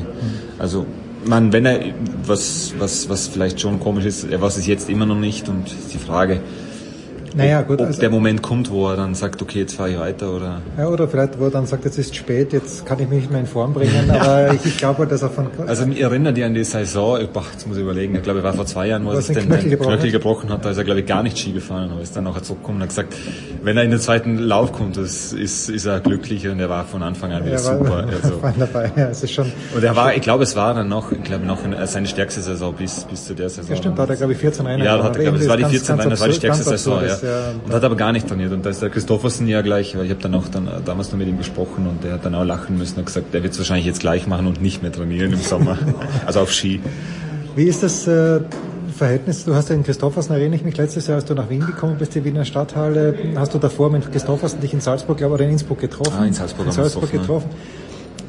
Kannst du einschätzen, wie das Verhältnis zwischen den beiden ist? Weil wenn man den Tennissport anschaut, dann weiß man, dass Federer und Nadal sich zum Beispiel schätzen und mögen. Wie, wie, wie ist das Verhältnis auch auf Pointero? Das sind ja alles drei Red Bull-Athleten, die auch gemeinsam trainieren. Kannst du kurz eine Einschätzung geben, wie vielleicht die drei untereinander auskommen, Pointero, Christoffersen und Hirscher? Ähm, ich glaube, Christoffersen und Hirscher ist, wie du, wie du sagst, Federer und Nadal, das sind genau die gleichen Verhältnisse, was da herrschen. Meiner Christoffersen, was ich mich in jedem Interview erinnere, was er gibt, äh, sei es im Fernsehen oder sei es, sei es äh, bei uns jetzt in, bei den Printmedien, sagt immer, Hirscher ist für ihn der größte. Vielleicht liegt es auch daran, dass er nicht so gut Deutsch kann, wer weiß. Aber Hirscher ist für ihn der größte Skifahrer aller Zeiten. Und, ja, hat er recht. Ja, und er sagt, er hat recht. Aber er schätzt ihn ja auch wirklich. Natürlich ist er der ewige Zweite. Man, was der für eine, eine zwei, zweite Platzstatistik hat. Andererseits ist es genau der Ansporn, der, den er braucht. Und wenn der, der, der Hirscher wird nicht so lange fahren wie Christoffersen. Und Christoffersen wächst an diesem, äh, wächst an Hirscher unheimlich. Also diesen Konkurrenzkampf, den die haben, das hat den Christoffersen so nach oben gepusht. Und irgendwann wird der Hirscher, altersmäßig, geht es nicht aus, wird aufhören, bevor der Christoffersen aufhört. Ja. Und dann wird für Glaubst ihn die fehlt groß, dann was für den Christoffersen? Also, dass er wirklich, ähm, glaube ich, oder, oder ist, dann dann gewinnt er- dann 10 Slaloms im Na, aber dann hat er schon so, so viel gearbeitet. Das ist wahrscheinlich jetzt, weil du einen Tennisvergleich hernimmst, ich glaube, dass er Dominik Thiem unheimlich viel auf Sandplatz arbeitet, um auf einen Nadal zum Beispiel Mhm. ranzukommen. Und wenn der Nadal dann wirklich weg ist, dann ist er schon so stark geworden durch das Ganze, dass, dass er dann wahrscheinlich dann gewisse Konkurrenz fehlt. Und wenn wir ehrlich sind, jetzt momentan gibt es ja nur noch diesen Konkurrenten auf Sandplatz über ihm. Ähm, aber jetzt, glaube aber, dass Christoffersen und Hirsch aneinander wachsen. Ich da gerade vorher gesagt, dass der äh, Hirscher definitiv gewachsen ist, dass der Christoffersen so stark Ja. war und umgekehrt auch. Alexis Pintero, man, sie sind Red Bull-Athleten alle drei, sie fliegen immer mit ihren, Pri- also wenn ein Privatjet irgendwo hinfliegt, fliegen sie normalerweise zu dritt, ja. Ich glaube, dass die ein sehr gutes Verhältnis haben. Und Alexis Pintero greift jetzt nicht so in diesen Zweikampf ein. Erwartet man aber eigentlich seit Jahren, oder? Erwartet man auch sagt, schon äh, lange, ja, aber das ist auch dann die Konstante immer wieder. Das ist so, Pintero, man merkt es dann auch, wenn wir bei die Weltmeisterschaften, da geht's dann auch nicht auf, da sind wir auch der große Favorit und ich schätze mal, dass das eine mentale Sache ist, jetzt ohne, ohne da wirklich. Ja, Pointero fährt zu Beginn des Jahres gut in Sölden. Und dann, dann erwartet man sehr viel von ihm. Und letztes Jahr ist er hinten raus dann auch nochmal gut gefahren. Ich glaube, der hat einen Tor, einen Riesentor auf gewonnen, bin mir nicht mehr ganz sicher. Aber natürlich, äh, es sind alles ganz fantastische Skifahrer. Für mich ist der Hirscher schon auch, äh, das abschließend noch zum Hirscher, dann noch ganz schnell zwei, drei Fragen zu den Damen. Aber für mich ist der Hirscher schon der beste Skifahrer aller Zeiten, weil, also Stenmark kann man überhaupt nicht vergleichen, weil die, das Regelwerk damals, das war einfach so zugeschnitten auf die besseren Fahrer und Stenmark war damals halt der Beste, wo du nicht einmal die 15er Regel gehabt hast zu Beginn von Stenmark, sondern im Grunde genommen äh, zuerst die 5er Regel, dass der fünfte, vierte, dritte, zweite, erste, äh, Max Girardelli hat mir mal gesagt, äh, zu, ganz zu Beginn von der Karriere von Stenmark ist sogar der erste des ersten Durchgangs, als zweiter im zweiten Durchgang. Äh, als, Ah, wirklich, erster im oder? zweiten Durchgang geworden. Ist natürlich absurd. Hermann Mayer, muss man auch sagen, hat natürlich damals das Problem gehabt, wenn du dich erinnern kannst, mit dieser Super-G-Regel, wo er eigentlich immer mit Nummer 30 fahren hat müssen, was natürlich keine gute Startnummer ist auf Dauer gesehen. Aber der Hirscher dafür, was er macht, es, es fehlt halt die Abfahrt, aber da werden wir nicht mehr sehen dabei. So, jetzt habe ich geredet, dabei wollte ich dir was fragen. Nein. Wusstest du, dass Michaela Schifrin Gitarre spielen kann? Äh, nein. Ich wusste auch nicht, dass ihr, ihr Haus so schön ausschaut, aber auch erst jetzt auf. Ja, ich glaube, sie hat 3,50 Euro Facebook. verdient die letzten drei Jahre. Die kann nicht, die kann, die Na, aber ich glaube, die war jetzt, was mir jetzt die, die Mama, die Alina mal erzählt hat, das war ihr so ihre große Herzensangelegenheit, ja. das mit dem Haus und das ist jetzt wirklich lässig geworden. Obwohl mir alle schon im Büro äh, auch geschmunzelt haben, dass das eine Bild mit Kamin und Stuhl sehr an das ORF-Studio erinnert. Von, in Sochi, äh, In Sochi, glaube ich, und ich glaube an jedes ORF-Studio, ja. wo es um Winter geht, so ein bisschen mit Kaminfeuer. Äh, aber ansonsten, Gitarre spielen, na, das ist mir auch neu. Aber es, äh, ich glaube, irgendjemand hat mir das mal erzählt. ja, vor, vorgestern hat sie irgendwie auf äh, irgendwas gepostet. Ich bin ganz selten auf Instagram, könnte auf Twitter gewesen sein, wo sie plötzlich mit der Gitarre anhebt. Wenn du schon mit der Mama gesprochen hast, gibt es eine Gefahr, dass ihr langweilig wird, glaubst du, die nächsten Jahre mit Killer Schäflin? Glaube ich nicht. Also ich glaube, im Gegensatz zu Hirscher, das, das behauptet jetzt einfach mal, äh, ich glaube, Rekorde in Amerika spielen eine ganz andere Rolle. Mhm. Also diese, diese die 82 vom Stenmark. Eben die, die 86 vom Stenmark, 86, 82, 82 von, der, von der Linze Won. Ähm, das ist schon, das, das spielt da sicher viel mehr, viel mehr Rolle und, und eben auch wenn man die Linze Wonner äh, zurückdenkt, wie verbissen die äh, für diesen 86er Rekord gearbeitet hat. Ich glaube, das ist so ein bisschen in der Mentalität. Man, wir kennen die US-Sportarten sehr gut, das, wie dort mit Zahlen in jeder, jeder Hinsicht ja, klar. Du, du, unheimlich mit Zahlen gearbeitet wird, das ist einfach der US-Sport. Und ich glaube, das ist schon ein Antrieb äh, an sich für das. Das war für, für Linze Wonne immer ein Antrieb. Ähm, die, ja dann, die ja dann, Entschuldige, die, die Lindsay ist ja dann wirklich auch zu oft übers Limit rausgegangen, oder? Im Nachhinein betrachtet. Hat zu viel riskiert. Die wird wahrscheinlich in fünf Jahren nicht mehr gescheit gehen können. Nein, mit dem Knie, das hat, das, ich glaube, es ist das rechte Knie, was, was das kaputt gemacht hat. Und sie ist ja eben äh, leider leider für, für, für die Öffentlichkeit muss man auch gewiss, gewisserweise sagen, ist sie eine, die sehr viel Social Media das gepostet hat und, und wirklich äh, groteske, äh, groteske Operationsbilder und Narbenbilder gepostet hat. Also schon alleine, wenn man das sieht, denkt man, okay, pff, besser nicht mehr. Und ich meine, jetzt hat es dann eh heuer in Ohren dann endgültig eingesehen, dass es dann besser nicht ist. Ja. Wie sie durch das Tor durchgeflogen ist, wie aus ja. dem Nichts. Ich weiß nicht, ob es in der Kombi-Abfahrt oder in der normalen Abfahrt ja. war. Also das ist natürlich schon Schon Wahnsinn. Und dann zurück zur Schiffe nochmal. Entschuldigung, ich hatte, ich hatte dich unterbrochen. Also du glaubst, der Rekord treibt sie an und äh, sie, sie hat ja, glaube ich, auch ganz schlaue Saisonplanung. Das stelle ich bei ihr immer fest. Das bewundere ich auch, dass sie dann einfach mal zwei Wochen Pause macht. Das, äh, glaubst du, dass jemand wie die Vlöva zum Beispiel, bei dem mir gerade einfällt, äh, die Holländer wahrscheinlich nicht, aber gibt es irgendjemand, der im Gesamtweltcup nahe rankommen könnte? Nur Petra, nur Petra Vlhova. Also wenn die auch also anfängt, also, dann Speed zu fahren. Weil von der Statur her wird sie ja eigentlich für den Speed besser passen. Die ja, man, ja, sicher mit ihrer, was hat 89, glaube ich, ein bisschen mehr sogar. Ich glaube mehr, die muss größer mehr, sein. 89. Man, ist eine super Geschichte mit, mit ihrem eigenen Team, mit ihrem Mini-Team, was sie da hat, so viel zu machen, mit dem Dynamase-Coach, äh, Livio Mahoney, glaube ich.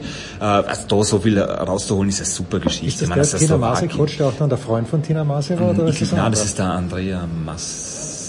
Ah, okay, aber auch ein Italiener, gell? Das war auch ein Italiener und mit dem ist sie noch zusammen, mit dem hat sie ein, ein Kind. Ja, und zwar, wir haben, wir haben mit Ora darüber geredet, das Kind heißt ähm, Schneeflocke. Das weiß ich dann, ähm, das weiß ich auf Slowenisch, oder? Nein, als Schneeflocke auf äh, Eskimo-Sprache. Jetzt muss ich aufpassen, Inuit-Sprache muss ich. Ah, okay. Genau, und ich weiß nicht mehr genau, was es heißt leider vergessen. Aber auf jeden Fall, es, es, es hat sehr schön gelungen. Na, auf jeden Fall, das mit, mit dem ist sie noch zusammen. Aber dort einfach ein Mini-Team, muss sie sich selber finanzieren. Man natürlich, sie ist bei, bei einer österreichischen Versicherungsagentur, aber sie muss natürlich sehr viel selber finanzieren. Das ist eine, eine Märchengeschichte, gell? wenn jeder was in Amerika, wie viel da investiert wird mit, mit Bug City und so, die mhm. haben schon wirklich, da ist eine Infrastruktur dahinter. Und, und das Team um Michaela Schiffrin, das ist ja, ich meine, die hat drei Coaches und, und dann nur die Mama, glaube ich, dann separat noch dazu. Das ist ja, das ist ja, die, die ist ja unheimlich. Wenn, also Marcel Hirscher und Michaela Schiffrin, was die für ein Team um sich haben, mhm. das ist, das, das, da kommt keiner ran von den anderen. Und insofern ist die Vlhova-Geschichte eine schöne Geschichte, aber wahrscheinlich keine Geschichte, die von Erfolg gekrönt ist im Sinne des Gesamtweltcups. Und das muss man sagen, also der Erfolg des des Damensports, weil die Diskussion immer sehr groß war in den letzten Wochen, was äh, wie die Gehaltsaufteilung oder die, die Preisgeldaufteilung sein soll. Die Schiffer hat, glaube ich, im vergangenen Jahr deutlich mehr verdient als der Hirscher. Ja, ich glaube, von den Preisgelder her gibt es, glaube ich. Ja, weil ich meine, der Veranstalter, und so muss es ja sein, meiner Ansicht nach, wenn ich glaube in Flachau ist das meiste Preisgeld ausgezahlt das worden. Sind, genau, ja, das sind und, und wenn die Veranstalter von Flachau, Flachau sagen, so, äh, wir, wir können unsere Sponsoren leisten das, dann sollen, das ist doch völlig wurscht, wer da fahrt. Und wenn dann irgendwo in Ofterschwanger Rennen ist und kein Schwein schaut zu, dann soll die Siegerin oder der Sieger dort nur 10.000 Euro. Na, na, eh und Flachau wissen wir ja, was los ist an der Strecke. Also auch, ich glaube, heuer war, was noch heuer war, da war ja wirklich schlechtes Wetter und da ist zwar Tausende von Leuten. Also das war ja, ja gefüllt. Das Schladming und Flachau, das ist natürlich, ja. Schönster Moment des Jahres trotzdem, warst du in Schladming? Schladming war ich heuer, na nicht. Ne? Ich habe ich hab vom Fernseher geweint, als der Treureuther verabschiedet wurde, wirklich. Also wirklich, also, weil, weil ich fand die Stimmung so, weil wir Österreicher tun uns ja nicht leicht, ausländische Sportler zu ehren, aber das der Neureuter, da habe ich echt fast geweint, wie, wie herzlich und wie laut das da, dort war.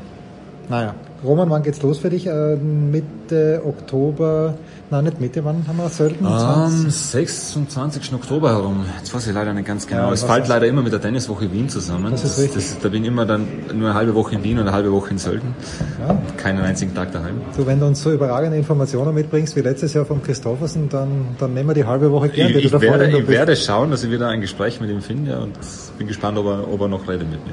Natürlich. Weil es da ein bisschen dann natürlich mit dem Sponsorenstreit und diese darf immer noch nicht mit Red Bull fahren. Muss er immer noch mit ähm, Nein, hat er, ja, jetzt hat jetzt seine, seinen, den, der Prozess hat er verloren. Ja. Also er muss immer, muss es nach dem vor Telenor haben und hat dann halt als Getränkesponsor, also die Flasche, ja. darf er jetzt haben. Ja, wer nicht? Und, ja. ja. Gibt's auch viele. Roman, ich danke dir herzlich. Machen wir mal eine kurze Pause in der Big Show 407.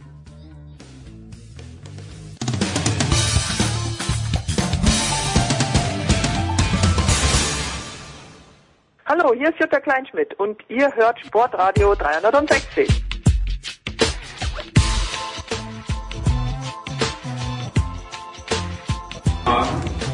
So, es ist die Big Show 417 und äh, immer noch im Pressezentrum in Kitzbühel und Alex Player hat ein paar Minuten Zeit. Für mich der Turnierdirektor Alex Antonic äh, hat keine Zeit, er macht sich auf den Weg. Ja, ja, aber er möchte, er, er möchte zuhören, dass da nichts geredet wird, was ihm vielleicht, vielleicht nicht passt. Alex in deiner neuen Rolle.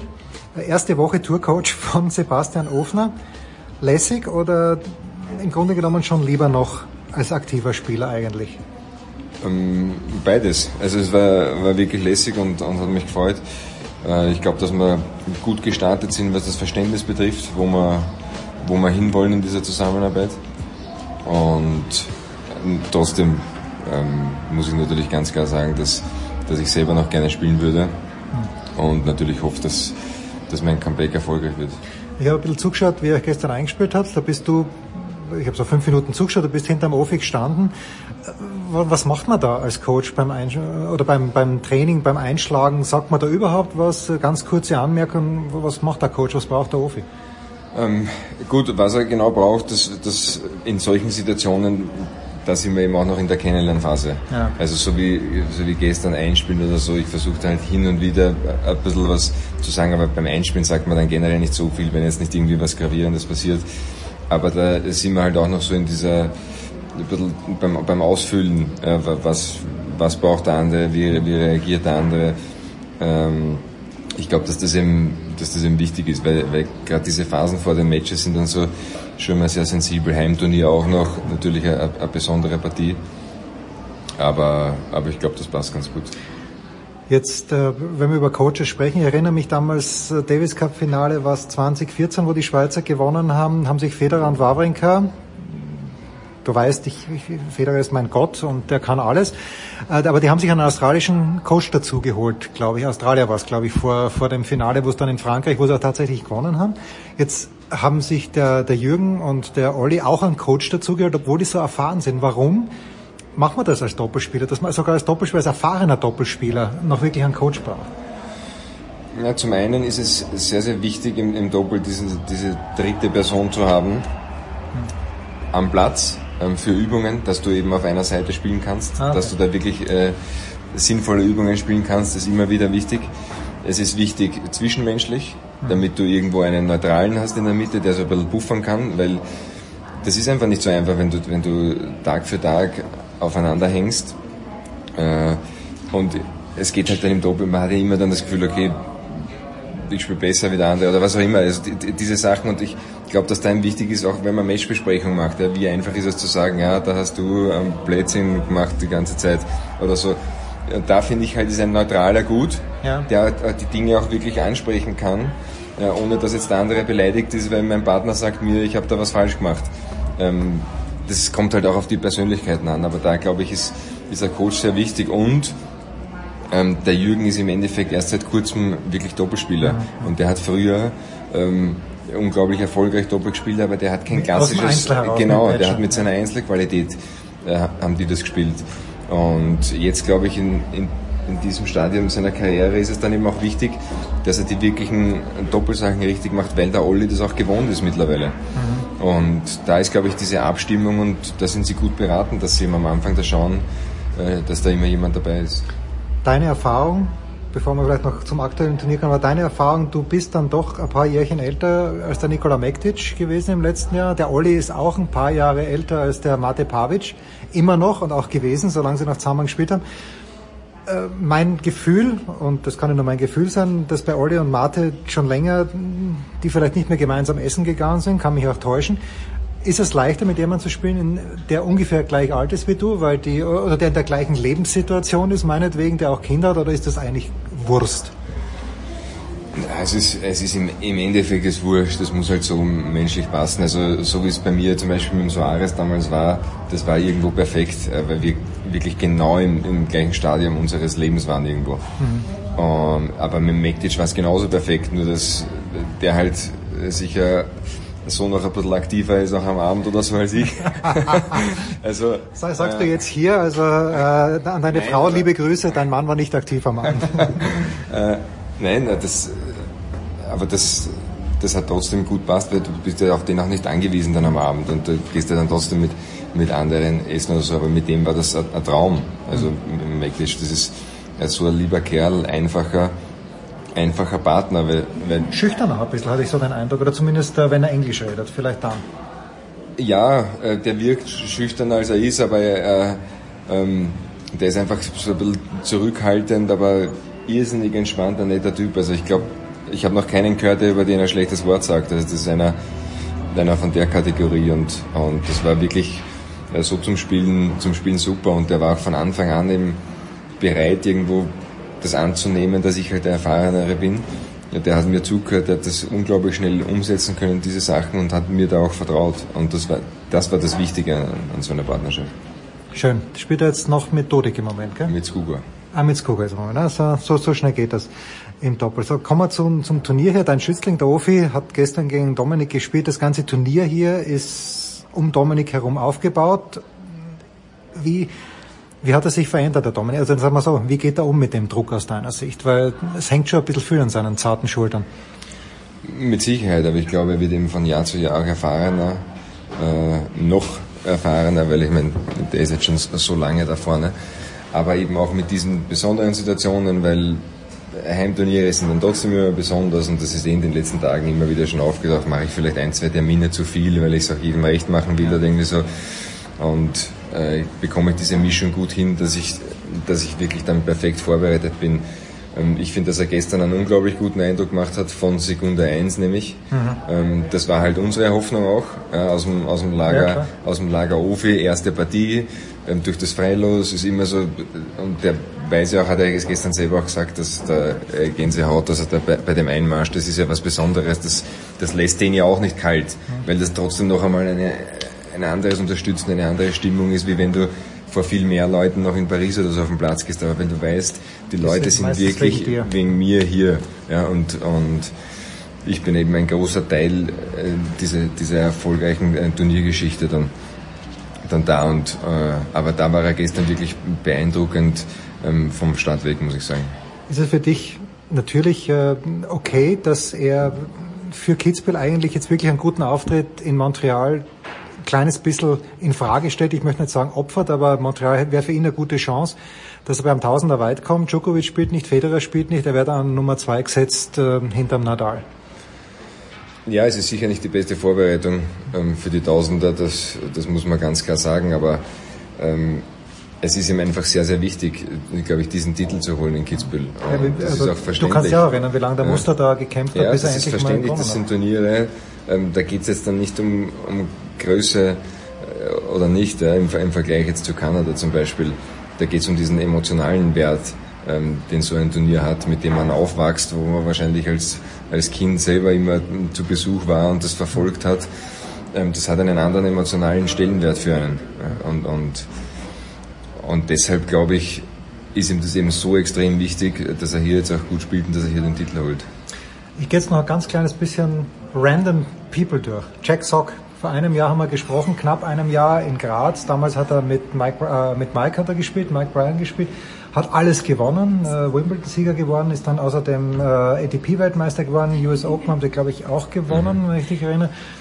So, der kommt zurück. Jetzt hat er aber irgendwie gute Partner, aber keinen Superpartner. Was, was passiert mit Jack Sock? Wird er jetzt jemanden finden, denkst du, in näherer Zeit, mit dem er auch wieder Grand Slam-Titel gewinnen kann? Gut, in erster Linie versucht er natürlich im Einzel zurückzukommen. Glaubst du, dass er, dass er den, den Biss noch hat? Ja, ja, ja.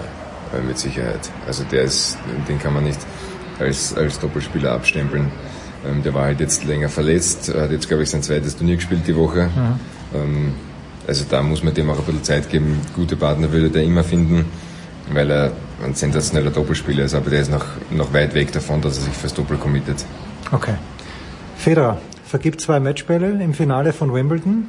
Ich habe geweint. Ich habe den Rest des Matches gar nicht mehr gesehen, weil ich wusste genau, was kommt, dass es dann so schlimm wird, dass äh, Djokovic im Tiebreak vom, äh, bei 12-12 gewinnt im fünften Satz in Wimbledon. Jetzt ist er so erfahren.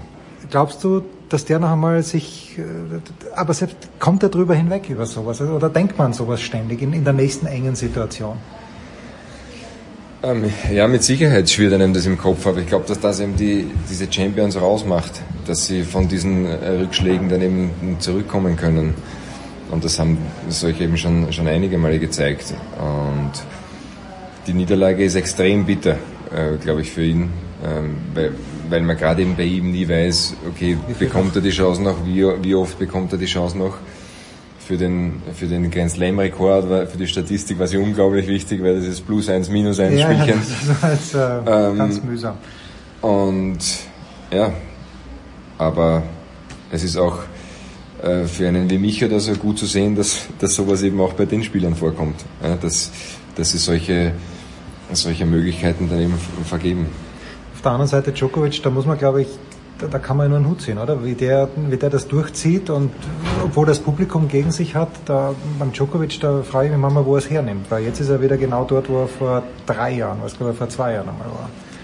Ja, es ist sensationell, also da, da kann man wirklich nur den, den Hut ziehen davor und ich habe es interessant gefunden, wie er das eben ähm, beschrieben hat, dass er äh, mittlerweile das geschafft hat, dass wenn die Leute Roger schreien, er hört Novak. Ja. Und das kommt einem auch wirklich so vor und der, ich traue dem das zu, dass das jetzt nicht einfach so daher erzählt ist, sondern dass der das wirklich ähm, für sich so visualisiert und trainiert hat, mhm. ähm, dass ihn das halt vielleicht dann nicht mehr, nicht mehr so stört.